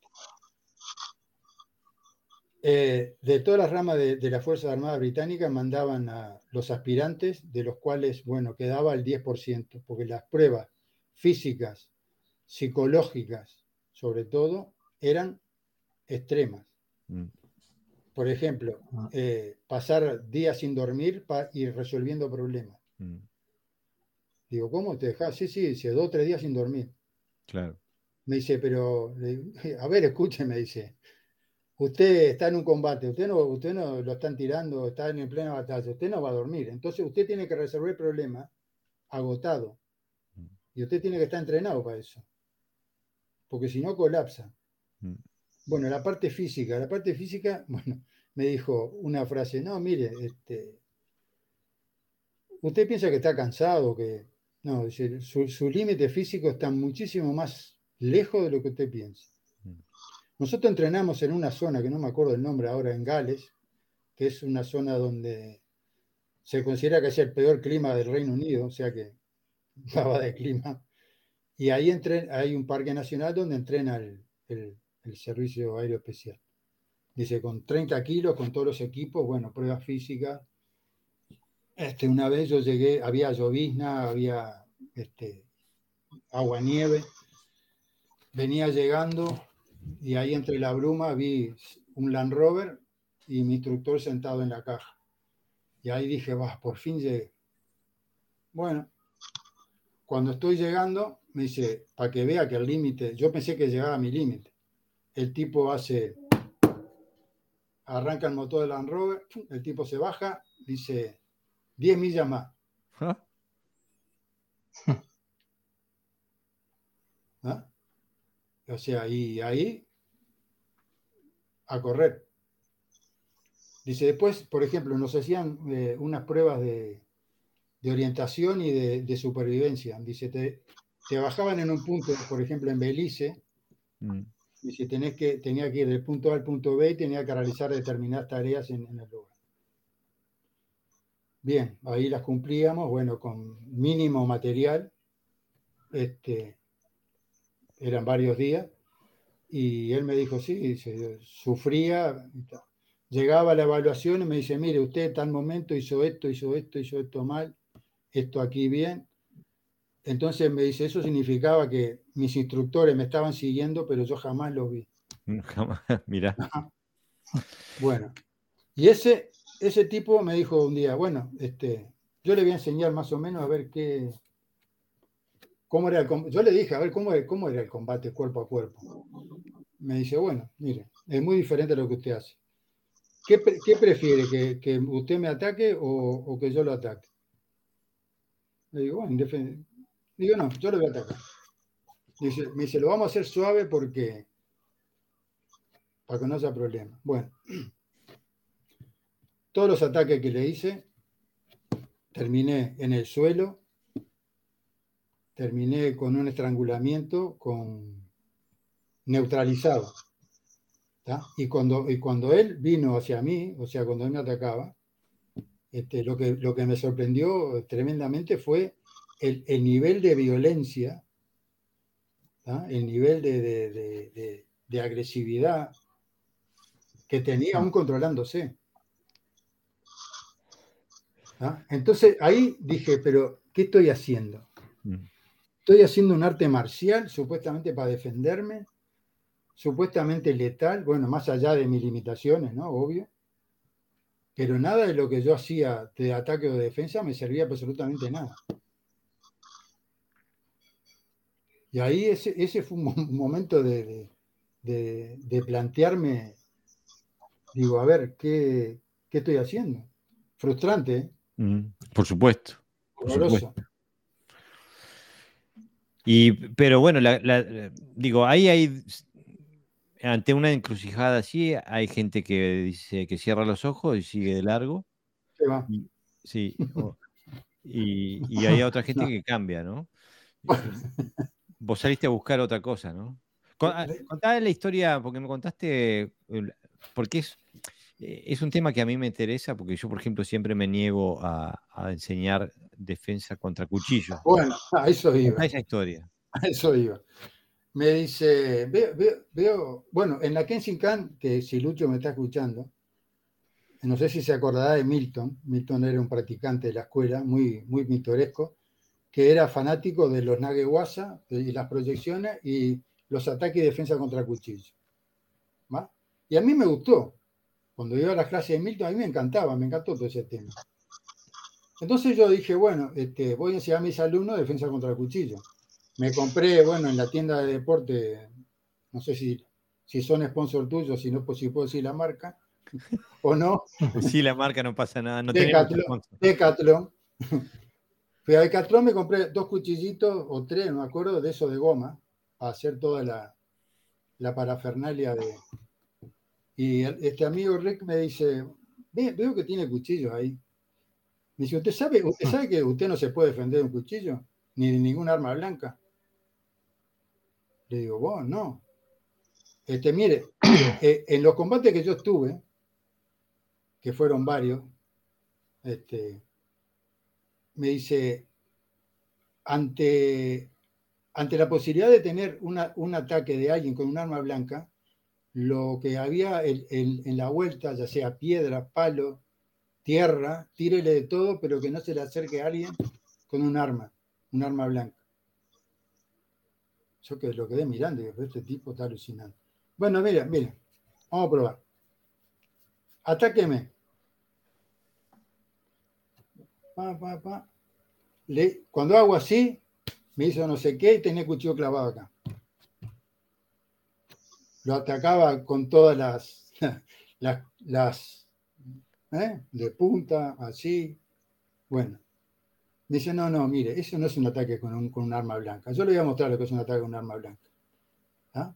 Bueno, primero me masacró y después era bueno, esto es, de punta. Ahora, le voy a probar el filo. Me agarró, me cortó, me hizo un corte acá. Me dice, tiene, no está sin brazo y está con la, con la arteria femoral cortada. ¿Te cortó el brazo y la pierna en un saque? Me cortó el tendón, me cortó el tendón donde yo tenía cuchillo con otro, me cortó el tendón, o sea que yo quedé ese brazo, y con otro corte me cortó la femoral. Dice usted, dentro de unos segundos está, sin conocimiento. Eh, no, sabe, no sabe con la velocidad que un hombre pierde los 5 litros de sangre que tiene adentro. Yo con los ojos así. Resultado, salí de esa práctica y tiré, tiré los cuchillos en la contenedor de la basura. Digo, no, no puedo ser tan farsante. Después, bueno, después eh, la, la, base, después, bueno, las primeras veces que me enfrenté con él, en, que después iba aumentando la intensidad del entrenamiento, de combate cuerpo a cuerpo, bueno, ya no perdía 10 a 0, perdía 3 o 4. Y, la, y, me quedó grabado varios conceptos. Uno, tomar la iniciativa. Tomar la iniciativa, me dice. O buscar la forma de que el otro tome la iniciativa, pero de la forma que, tú quieras que, la tome. ¿Ah? Eh, me gusta porque esto hace hincapié o recalca lo que venimos diciendo hace años y que somos muy criticados, ¿no? Que tomar la iniciativa es esencial y, no están hablando de técnica, están hablando de táctica y están hablando de psicología, ¿no? Este, Eh, no, te dice, no, atacalo así, no, te está diciendo, toma la iniciativa. Eh, y te lo está diciendo. Sí, o no, o no perderla, claro, no perderla. Te está hablando un guerrero, mm. nada de, No, no, no. Este había estado en varias guerras. Y bueno, y usaba el Shodanuke, lo usaba como, como ataque. Como ataque. Todo lo que conocemos como Uke, bueno, este... Y luego otro aspecto que has referido antes, Roberto, sobre, sobre la violencia en el ataque, que es un controlado. Eso yo ya lo he hablado en otros podcasts también, de que tú también has, como boxeador, Jorge también eso en su momento, lo ha experimentado. Eh, es que mm, cuando recibes un golpe realmente violento, los mecanismos psicológicos que tienes no son los que se entrenan en una clase habitual de karate por pareja. Entonces, mm, eso no o se entrena o surge. Y a veces estamos más pendientes de los detalles técnicos o de la estética del movimiento o, de incluso somos demasiado respetuosos a veces los karatecas y no queremos lastimar y entonces nunca, nunca queremos tocar, ¿no? Y siempre decimos, no, si es que no hace falta tocar, pero el otro tiene que sentir que lo que viene es un ataque, ¿no? Y eso, y eso cualquier persona que, que, que, lo, que lo recibe la primera vez se da cuenta de que, de que hay fallas en el karate que se han ido perdiendo, pero no, que se han ido perdiendo, sé que estaban, pero que se han ido perdiendo, ¿no? Que otros sistemas por necesidad pues lo, lo mantienen. Y creo que nosotros debemos de, de, tener eso en cuenta porque si no se pierde las bases de la defensa personal, porque a veces la defensa personal no es ganar, como dice Jorge muchas veces, sino es no perder, es no perder. Y para no perder, uno tiene que saber gestionar esa, agresividad del oponente. Y aparte, digo, un, tipo como esto, que como decía vos, que estaba cicatrizado por todos lados. O, sea que es evidente que estuvo en combate, que fue herido y bueno, vivió para contarla. No sabemos qué le pasó al otro. Yo no voy a contar eh, los detalles de, las batallas, no, no, no. No, no, no, no. Pero lo que me refiero es que psicológicamente que está preparado para. Sí, sí, bueno, a eso iba. Y él me dijo una frase que a mí me quedó retumbando en la cabeza. Me dice, mire, usted por más que entrene, sea usted este, es buen... Yo había aprendido mucho con él, mira que aprendí muchísimo. ¿ah? De, táctica y sobre todo de, de, lo que hay que hacer cuerpo a cuerpo.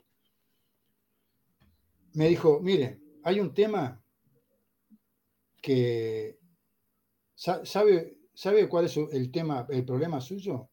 Entre comillas, problema para una pelea, no digo una pelea de bar o en un estadio, no, no, una pelea, una pelea donde su vida está en riesgo o la de su familia.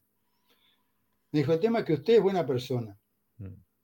Usted es una buena persona. Usted tiene educación, responde, respeta las leyes, tiene muchos siglos de cultura en su,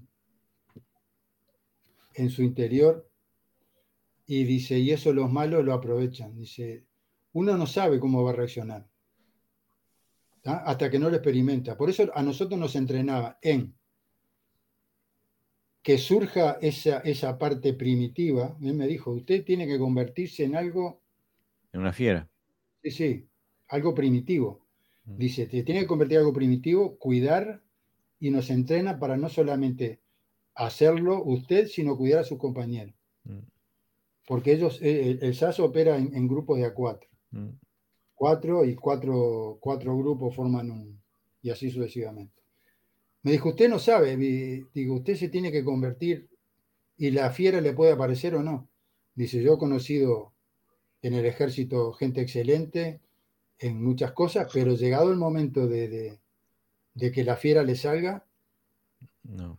no le sale. Entonces digo, no, usted no sabe cómo va a resonar. No es lo mismo que usted se pelee por un partido de fútbol, no, no. Estamos hablando de algo donde su vida está en riesgo. Mm. Bueno, mira, me, acordé de una cosa. En el año 1972 cayó un avión del equipo, de un equipo de rugby uruguayo en los Andes. Mm. ¿Ah? Eh, bueno, este, yo tuve oportunidad de, escuchar a, uno de ellos decir una cosa que a mí también me impactó. Me dice, mira, el avión, el avión pegó en una montaña, voló y cayó por la ladera del otro. Bueno, mm. cuando venía bajando, cuando paró, me dice, mira, yo pasé de ser un tipo mal criado, un, niño mal, tenía 19 años, un niño malcriado que le, le daban el desayuno en la cama, a tener que pisar el pecho de mi amigo que estaba muerto al lado mío para poder salir del lugar donde estaba. Y eso mm. fue un, interruptor. Dice, y ahí me dijo, y ahí me convertí en un animal primitivo. ¿Ah? Sí, esa historia es terrible, ¿no? Eh, eh, se tuvieron que hasta comer a los compañeros, ¿no? Para sobrevivir. Mira, nos llegan un montón de, mensajes.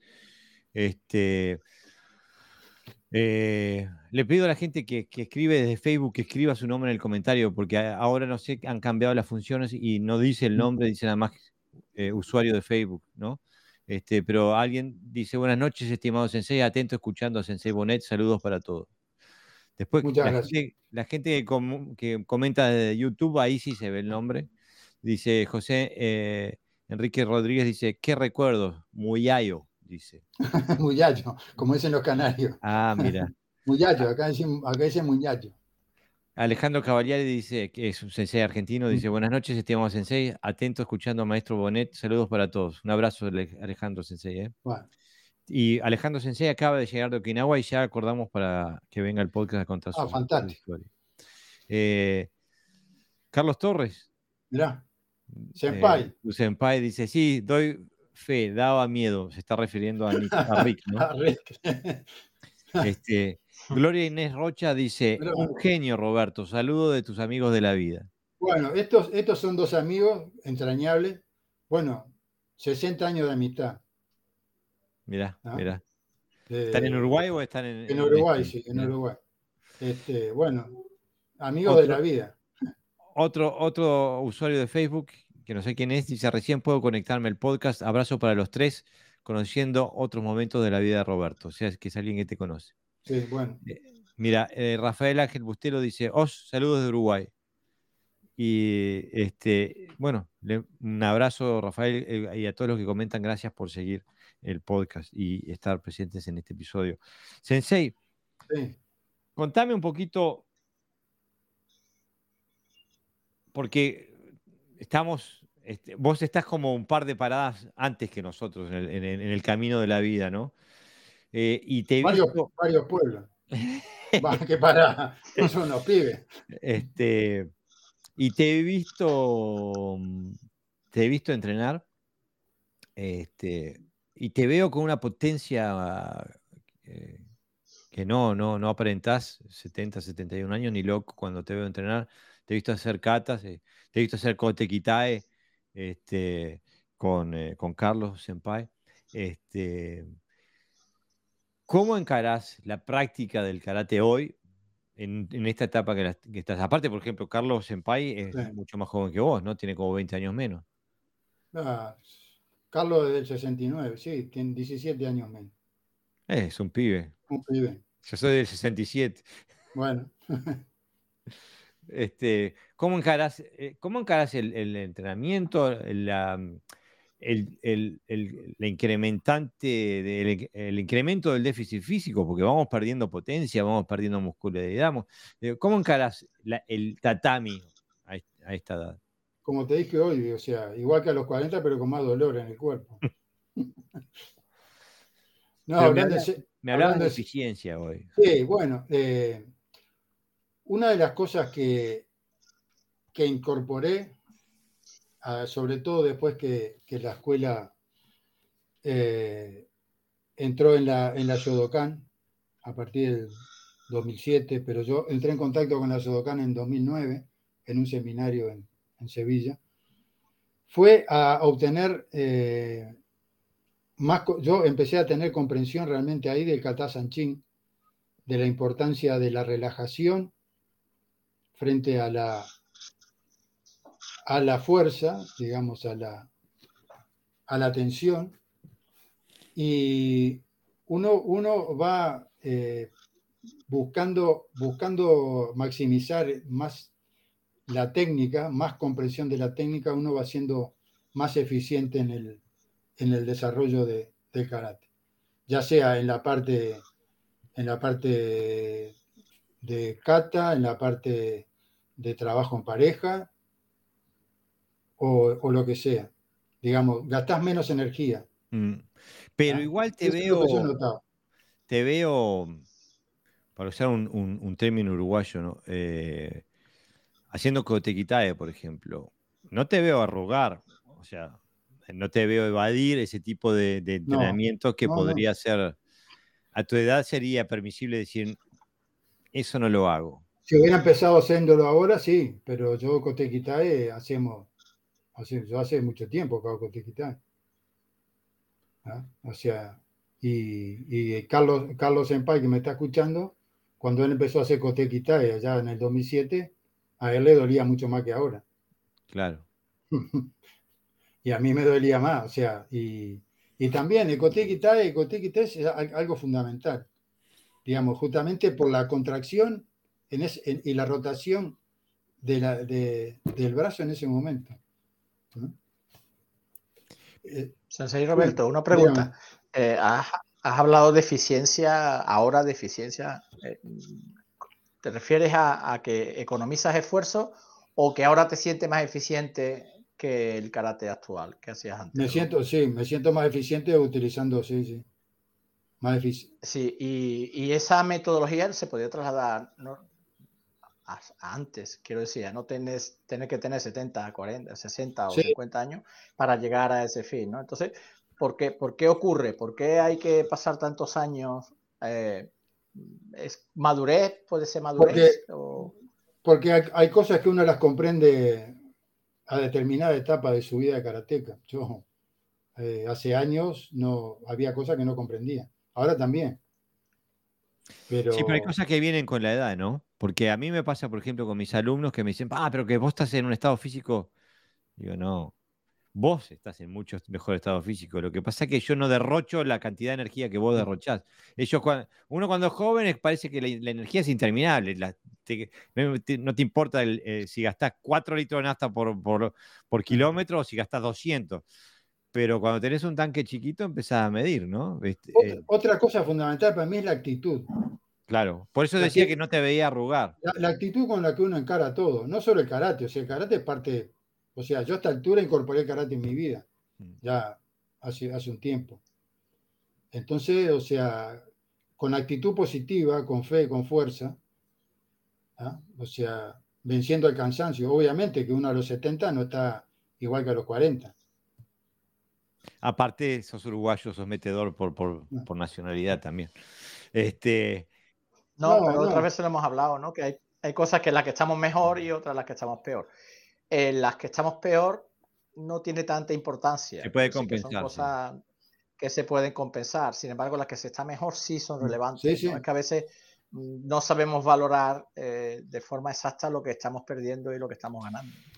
Mira, escribe Lucho, dice, vuelvo a mandar un abrazo para los tres de Atlántida. Por aquí espero no quedar anónimo como en el Facebook, porque ah, ahora por YouTube. Un abrazo, Un abrazo, Lucho. Este, otro crack. Este, eh, yo tengo que decir que aparte que, Lucho eh, y Marcelo, que eh, son aparte de, excelentes karatecas, son también excelentes seres humanos. Digo, ahora cuando estuve en Uruguay por el fallecimiento de mi, de, mi madre, se acercaron los dos, este, estuvieron ahí apoyándome. La verdad que excelente, se portaron muy bien conmigo. Este, pero Sensei, entonces, escuchándote hablar de, tu viaje en el karate, escuchándote hablar de tu experiencia con, un guerrero de verdad, no, mm. no, no, no, no, de literatura, uno que se las comió, pasó, eh, contrastando con tu experiencia en el karate, eh, y sé por las charlas que he tenido contigo, que sé de tu búsqueda, eh, quisiera que me des una opinión sobre, porque quisiera contrastarlo con lo que es lo normativo dentro del karate hoy, ¿no? Entonces, quería preguntarte, por ejemplo, ¿qué pensás el papel del karate deportivo? ¿Tiene un papel el karate deportivo dentro del karate que buscas vos hoy? Absolutamente no. O sea, yo eh, digo, yo eh, hice karate deportivo en una etapa Ahora, es, a ver, a los 70 años no me voy a poner ese comité. Mm. Porque no, no porque no, no, me guste eh, cruzar eh, con alguien, sino porque mi búsqueda está por otro lado. Mm. El karate, el karate deportivo, o sea, es, para mí es otra cosa. Mm. O sea, el karate deportivo, eh, hay gente muy, muy buena, muy, muy preparada y, muy profesional ¿ah? en el tema, pero, pero que está eh, en las antípodas de lo que, lo que yo considero que es el, el karate propiamente dicho, el karate, karate funcional. Mm. ¿ah? O sea, el origen del karate, mm, no es el deporte. El origen del karate no es el deporte. Claro. Eh, y, me, gusta la reticencia que tenés de decir karate funcional, porque cuando estás de este lado del puente, por así decirlo, funcional resulta redundante, ¿no? Eh, usamos el término nada más que para diferenciarlo de otras vivencias del karate. Este, pero, pero te entiendo. Y entonces, y esto sé, lo hemos hablado, sé cuál es tu, tu respuesta, pero me interesa tu argumentación para la audiencia de qué pensás del karate infantil entonces. Karate infantil, yo empecé con una muy mala experiencia en Uruguay. O sea, empecé dando clases ahí en Atlántida, en, un club Atlántida, y, y, los niños, pobrecitos ellos, iban ahí porque los padres los depositaban, entre comillas, eh, en un horario puente entre, entre la salida del colegio y, el, y, el, fin de su trabajo. No sé yo, de karate infantil divido, divido en dos. Karate infantil de los niños que quieren ir, a, que, que les interesa el karate, y karate infantil de los niños que los padres quieren que los niños hagan karate. ¿Ah? De, de, los, de los primeros, eh, he tenido muy buenas experiencias aquí, aquí en Tenerife. Yo en Uruguay, por ejemplo, tuve una pésima experiencia con, con los chicos. O sea, ¿qué pasa? Eh, yo te voy a contar, cuando estábamos ahí en, en, el dojo donde, donde empezamos, ahí en, lo de Karen, iba, Carlos se debe acordar, iba, iba un chiquito de unos seis años, llamado Tommy, Sammy, perdón, y se ponía a mirar afuera así. Mm. Ah, nos miraba a entrenar y todo. Bueno, este, la abuela, que era escocesa, vivía ahí, un día me dice, va, mire, este, Sammy, Sammy le gusta lo que usted hace, dice que quisiera ir a, entrenar con usted. Le digo, mire, disculpe, yo no, no, no doy clase para niños. Pa, bueno. Y Sammy seguía yendo, hasta que un día le dije a la abuela, bueno, tráigalo. Mm. ¿Ah? Y bueno, Carlos, Carlos se debe acordar, Sammy era chiquitito, además era muy, muy menudito. Y cuando estábamos haciendo determinado ejercicio, los que estábamos ahí nos turnamos y llevar a Sami arriba, por ejemplo, cuando hacíamos técnica de pierna. ¿ah? Después, después empezaron a aparecer unos chicos, digo que a mí me, me cambiaron radicalmente la, la, forma de, que yo consideraba el karate infantil. Ya te digo, el karate infantil yo solo lo considero para los niños que ellos están interesados en aprender.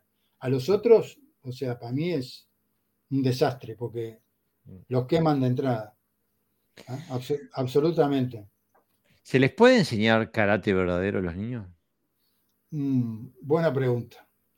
Yo tuve eh, dos niños, un niño y una niña, que no sé, vendrían de, otro lado aprendidos ya. Un chico que se llama Tiago, que lamentablemente este, no entrena más. Un niño de seis años que vino, venía con una actitud marcial que no la tienen muchos, muchos adultos. Y después tenía una, facilidad para aprender y una técnica increíble. Y otra chica que se llama Bea, ¿ah? hijo de unos ingleses, que, también era, ahora este, lamentablemente no, no puede entrenar, pero eso, esos dos niños eran eh, fantásticos. Y después tuve otros chicos también que, venían a karate y progresaron. Pero yo, yo no les hacía juegos. ¿eh? Era karate nomás. No, no, yo les daba karate. Mm. Y después estaban los padres que venían y dicen, mire, este, traigo acá, traigo a mi hijo para que, para que lo discipline. Y dice, ¿por qué no puedo con ellos? Ah, educarlos vos en tu casa. Hasta luego. Digo, no, mire, disculpe, acá los chicos tienen que venir educados de serie. Yo acá les puedo enseñar algo de karate. Pero los tiene, tiene que venir educadito de la casa. Bueno, también ¿qué me está diciendo usted que mi hijo ya... Bueno, ahí está, le, digo, le dije a uno, mire, ahí está la razón, en usted veo reflejada la razón por lo que su hijo dice usted que... Necesita educación. necesita educación. ¿Ah? Pero el karate actual mm, tiene muy en cuenta el desarrollo de los niños a través del karate. Sí, hoy, hoy por lo menos de, un tipo de karate. Mm. Hay, hay un 50-60% de los miembros de un club que son, son, son niños, ¿no? Sí, yo conozco clubes que se alimentan gracias a, la cantidad de niños que tienen. Si fuera solamente adultos, posiblemente. Eh, bueno, eso es otro tema. Yo, yo sinceramente, voy a ser muy honesto, no tengo el don para darle clase a los niños, salvo muy escasas excepciones. Así, de hecho, te, eh, eso... Es que la actitud de los padres influye, claro, porque muchas veces yo recuerdo a una madre venía a quejarse de que le habían dado un golpe a su hijo. En el, en el karate. digo, y le dije, digo, sí, pero ¿cuál es el problema? Es que le han dado un golpe. Digo, sí, sí, lo sé, me lo está diciendo. Digo, pero ¿cuál es el problema? Que le habían dado un golpe. Digo, pero yo entiendo que si juega al ajedrez y viene que le han dado un golpe, sería raro, pero haciendo karate es como si jugara fútbol. Ahora, si, si ella considera que le han dado con mala intención, bueno, eso ya se puede debatir. Pero porque le den un golpe. Entonces, claro, la, el karate infantil se ha convertido en una actividad extraescolar. Exacto. Pero no solamente pasa en el karate. Yo que me muevo ahora en el mundo del fútbol, por los míos que van a, fútbol, se ve los niños entrenando quién va porque realmente ah. le gusta y quiere aprender y quién va porque lo llevan y, es, mm, bueno, de, siete de 6 a 7 no tenemos nada que hacer. Vamos a llevar niños a fútbol. Lo estacionamos ahí. Sí, sí, sí. un poquito. Y eso pasa en karate. Lo que pasa es que en karate se refleja mucho más porque es, un, es como una enseñanza directa. Es decir, tú le estás transmitiendo algo que o lo capta y aprende o si no, no se puede. O sea, no, no, no, puedes enseñarle absolutamente nada. Y además influye de forma negativa en, aquellos poquitos, desgraciadamente son poquitos, que sí quieren aprender. Claro, optar por elegir a niños yo creo que es una idea muy buena eh, siempre y cuando no tengas una dependencia económica, que ahí es donde, donde está la clave. Claro. Yo no tenía dependencia económica porque no, no, no, era, no era mi objetivo. O sea, eh, justamente pude, pude, pude, hacer eso. En Uruguay tenemos una, una gran influencia española, eh, incluso tenemos una gran influencia canaria. Sí, los fundadores de Montevideo. Exactamente. pero igual te voy a preguntar, ¿no? ¿Hay, ¿Hay diferencia entre la idiosincrasia del karateca uruguayo y el karateca español? Que yo conozca, no. No, no. Este, yo, yo, me he sentido muy, muy, muy, a, muy a gusto cuando, cuando he ido. Incluso a veces eh, se nota eh, la, herencia, ¿no? No me olvido más eh, estando en Sevilla, mirando la televisión, en la casa de Pepe, ah, estaba mirando la televisión y tenía un sketch, porque me nombraste que, fuiste a, Galicia a buscar, el en, la Y bueno, y en la televisión en Sevilla estaban haciendo un sketch de que traían niños gallegos a mostrarle el sol porque no lo habían visto nunca. No, no, eso es mentira.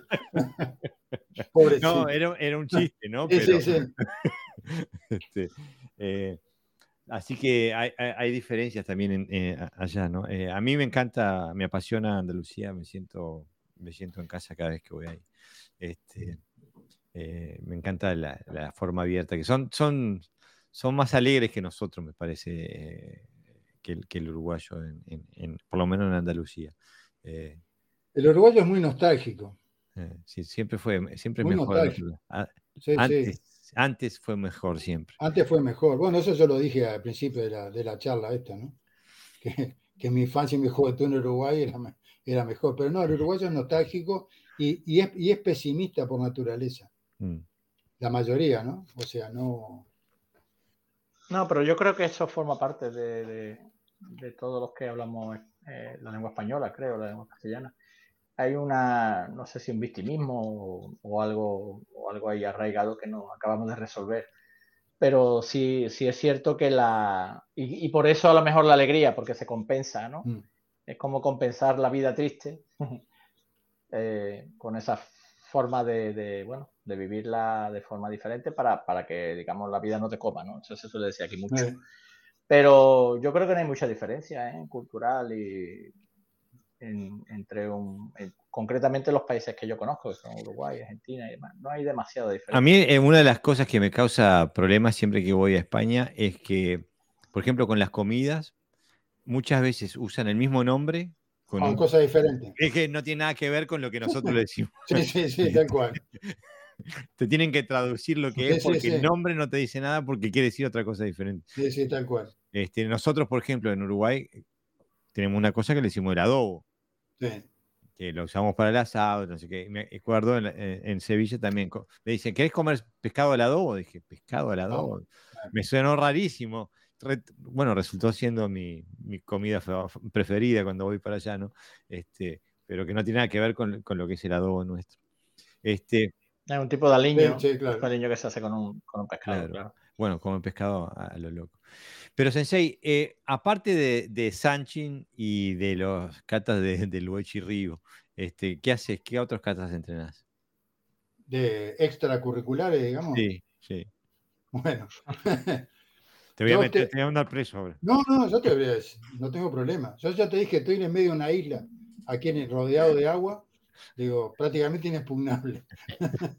En África, además, ¿no? Sí, sí, sí. Este,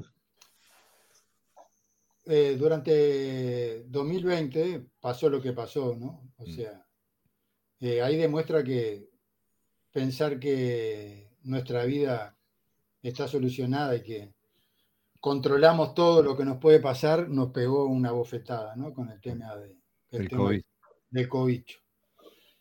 Entonces, bueno, y en España la sufrimos porque estuvimos dos meses y pico eh, prácticamente, prácticamente no encerrados. Mm. Salvo lo que teníamos perros, que podíamos sacar los perros. ¿ah? Envidia de muchos vecinos. no, tenías que alquilar, ¿viste? Bueno, te digo, nunca hicieron en España tantos kilómetros los perros como en esos meses. Aquí se decía que eran los perros más en forma del mundo. Bueno, ahí corté, yo tenía, eh, evidentemente no pudimos, tuvimos que cerrar todo. ¿ah? Y bueno, yo tengo por suerte una terraza, vivo en una esquina y tengo una terraza de 50 metros cuadrados que rodeando en la esquina. Y ahí, bueno, hacía estiramiento, hacía sanchín, hacía tenso. Este, y un día saqué los SAI para empezar a entrenar SAI. Y, y yo me había, bueno, en la pandemia me había descargado toda la discografía de Led Zeppelin Ah, que la tenía, la tenía en coso, me ponía, me, ponía el móvil. Es un, sacrilego, un sacrílego total. Led Zeppelin con karate. Te van a asesinar, Sensei. Y, ahí estaba con los SAI, pa, pa, haciendo, bueno. De repente me di vuelta, miro así, y estaban todos los vecinos. ¿Qué les pasó al uruguayo? Mirando para arriba.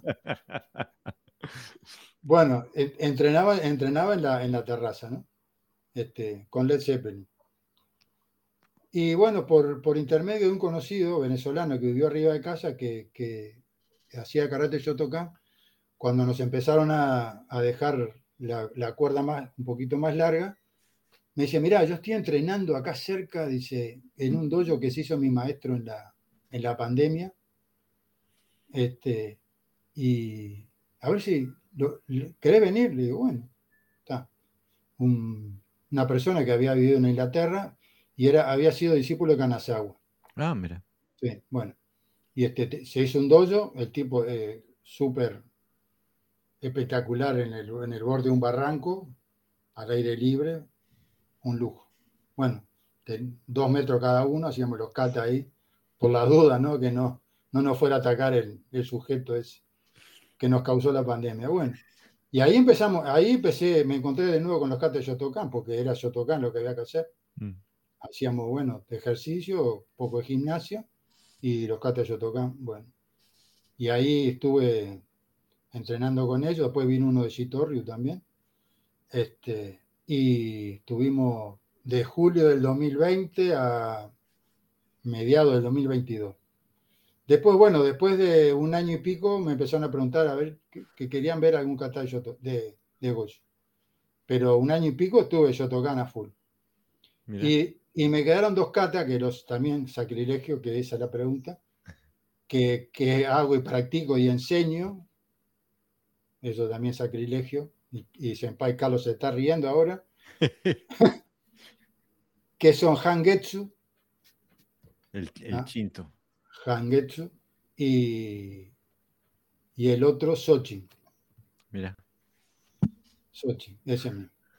Que para las piernas no hay nada que muela más las piernas que ese kata.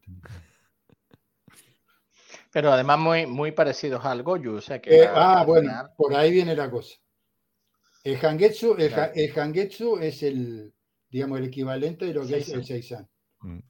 Y bueno, y, y tiene una respiración y tiene una postura y unas técnicas de contracción, relajación, trabajo de, de tándem que es muy similar a, a los kata de Goju. Seguro, el Hangetsu no es el chinto, es el No, Seisan. no, no. seguro, Es el Seisan, Sí. por supuesto. Me- se me cruzaron los cables. Y Shinto es Hankaku. Gankaku, seguro, seguro. ¿Y, y, y no haces Teki o Naifanchi? Sí, también, Porque para mí es el. Es, el- también. es mi, es, es mi, mi kata matriz. es el- Hacíamos, cuando yo empecé en la Kenshinkan, hacíamos, hacíamos este Naifanchi. Una, un Naifanchi se hacía camino. Bueno, eh, Choyo ¿Qué- Miyagi lo nombró como uno de los katas esenciales, pero nunca lo, nunca lo enseñó, ¿no?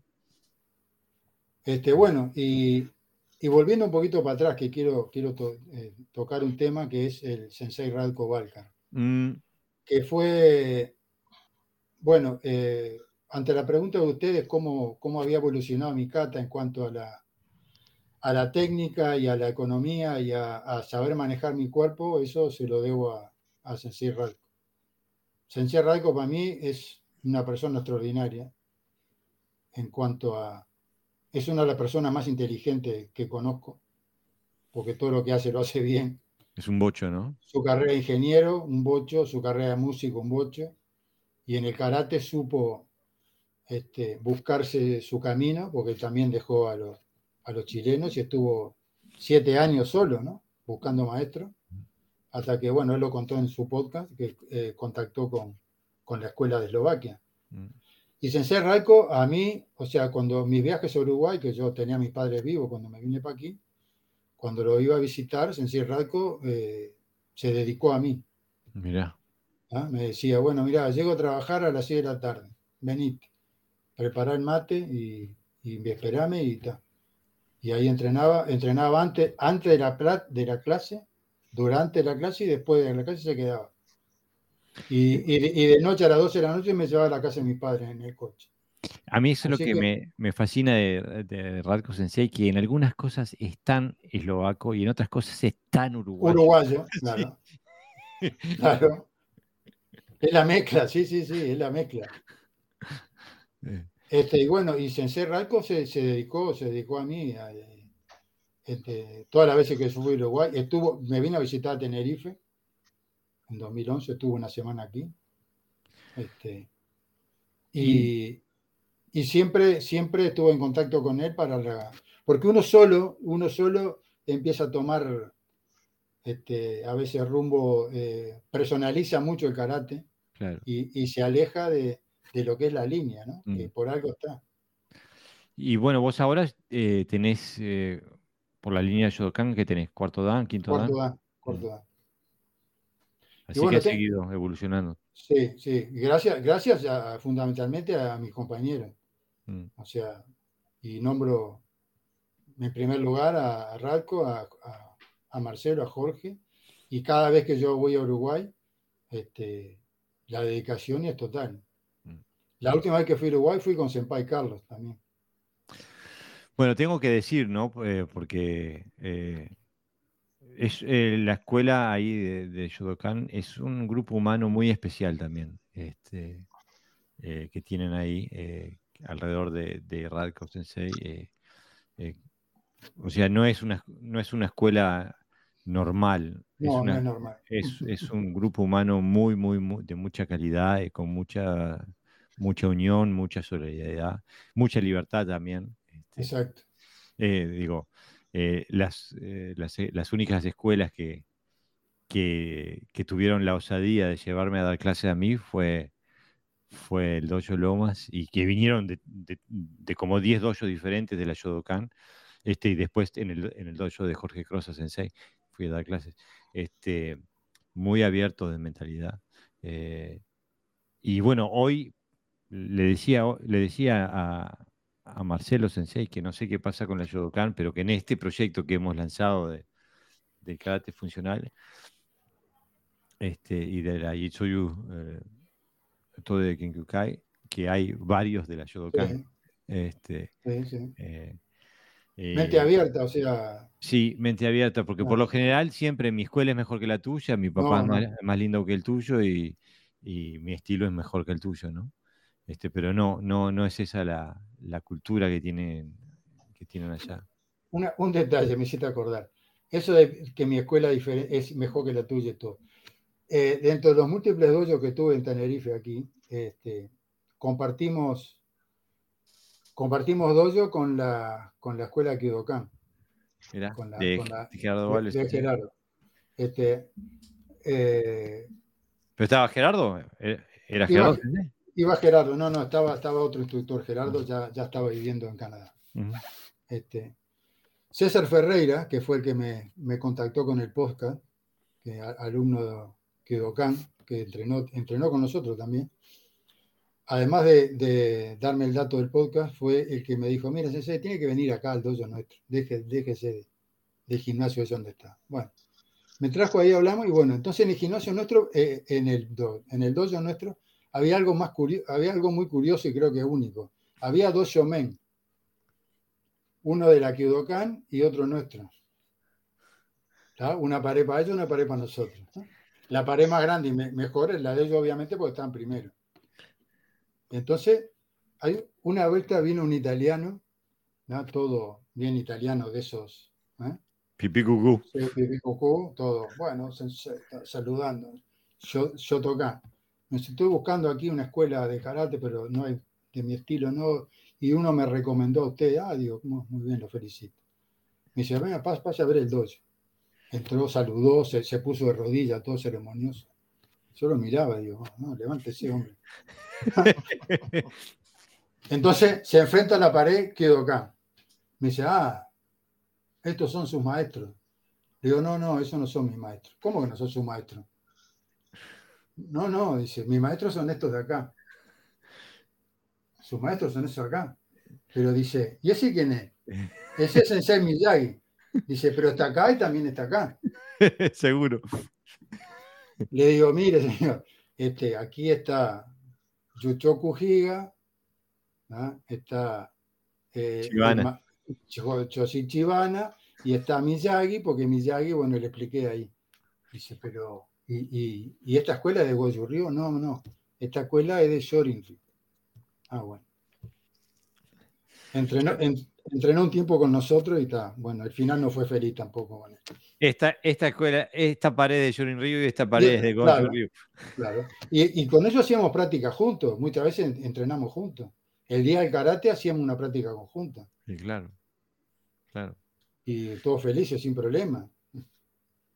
Qué bien, qué bien que está eso. Mira, Claudio Bunicard escribe que es un sensei eh, también que viene de la, de la pero que también hace Aikido, que está en Brasil, pero es argentino, dice, estudiaba el kata cepeliano, escaleras al cielo, prefiriendo lo que hacía con, el Zeppelin. No, esa, justamente es una de las canciones que no, no es mi preferida. Mira, dice Marcelo escribe, dice, Roberto tiene cosas como mandarte un mensaje por WhatsApp y concertar una clase, y cuando te conectas está él y sus alumnos con la actitud de principiante dispuesto a aprender. Es un ejemplo. Bueno, tengo, tengo buenos maestros. Pero eh, eso es una cosa que me, que, bueno, eh, no me sorprende, pero es, eh, no sé, contame un poquito, porque ahora, después de la pandemia, estamos todos en línea, entrenándonos en línea.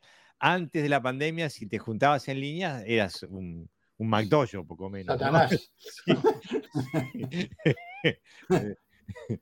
Este, pero yo por, lo que veo, vos venís haciendo esto de antes, que te venían con los, con los discos. sí, sí, sí. Este... Los tengo en este ordenador que estoy ahora, tengo, tengo, me descargué, lo tengo, tengo un pendrive y, tengo lo, lo, que me trajo Marcelo en 2011. Cómo cambia la actitud, ¿no? Porque hoy, está, tiene sus limitaciones, eh, digo. Eh, incluso esto que estamos haciendo estaría mucho más divertido si estuviéramos sentados alrededor de la misma mesa este, con una copa de vino entre medio o, con un mate. Pero, pero tiene muchísimo, es muchísimo más que no tenerlo, ¿no? Eh, pero, a ver, yo, yo te digo, yo hasta que me vine aquí, a España, 2005, a ser 18 años ahora en noviembre, era absolutamente analógico. Y ahora está todo digital. Y, claro, eh, eh, para mí fue un descubrimiento, para mí es alucinante que, en un aparatito de esto tengas absolutamente todo el conocimiento de 5.000 años de, historia, de ciencia, de filosofía, de arte, de, bueno, también tenés cualquier basura, ¿no? Pero mm. eh, hay que saber elegir, pero para mí esto es alucinante. Yo antes, antes quería buscar algo y tenías que ir a una enciclopedia. Seguro. Ahora no. conoce, hay mucha gente que no sabe de qué estoy hablando, obvio. Ahora está Google. Ahora está Don Google que le preguntás, pum, pum, y si está en otro idioma te lo traduce. Mira, te manda un saludo Carlos Capraro, dice, desde oh. Abrazo querido, amigo. Bueno, con este somos amigos desde hace, no sé, yo no recuerdo la vida sin este amigo. Pero no es karateca. No, no es karateca, no. Y está acá mirando el podcast Dojo. Muchas gracias, Carlos pero está, está operado de, un desprendimiento de retina y está, está bueno ahí. Este, eso, es, eso es salado. Es una prueba de fuego para él, porque no conozco persona más, bueno, mejor persona y persona que hiperactiva. Él tiene que estar haciendo cosas. Ahora no se puede mover. Ahora le tocó el karma de que tiene que estar boca abajo. Así que, Carlos, aguante, hermano. Ya van a venir tiempos mejores. Este, bueno, Sensei, nos estamos acercando a las dos horas. dos horas ya, cierto, 1.52, no puedo eh, fue un, gustazo, aparte eh, me encanta tu actitud hacia la vida, cómo pones el karate en, eh, práctica en todo lo que haces. recomiendo al, que tenga, al que tenga ganas y posibilidad de entrenar contigo. Te he visto entrenar, tengo videos tuyos. Este,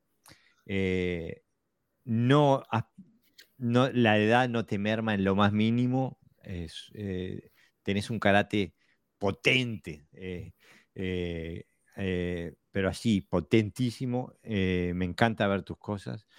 y bueno, y sos la, prueba real de que el karate es para toda la vida. Sí, sí, sí. Eso está, eso está más que comprobado. Y, que nunca se para de aprender, porque sos una persona que seguís con curiosidad seguís buscando. Es que cuanto más aprende uno, eh, más se da cuenta que esto, esto va así.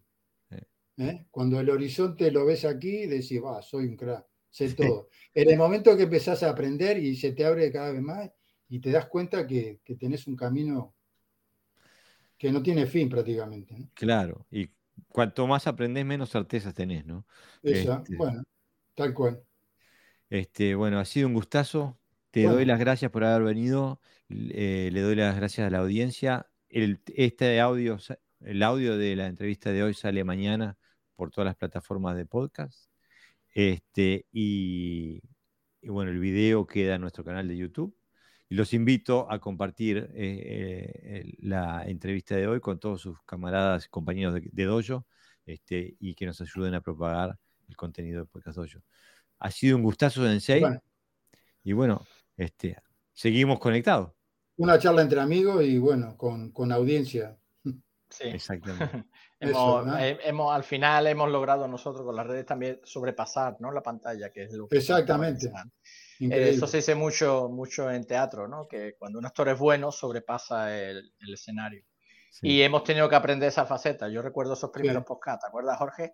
Como que un poco tímido, me da un poco vergüenza ajena cuando los escucho pero hemos aprendido a, eso, a traspasar la pantalla y por eso la información ahora está siendo más fluida y, todo, todo hemos tenido que... Y el podcast nos ha hecho conocer un montón de gente buena, digo, como, tú, Sensei. Es recíproco, la verdad para mí ha sido un honor estar aquí. Muchas gracias. Gracias a ustedes, un abrazo grande para todos.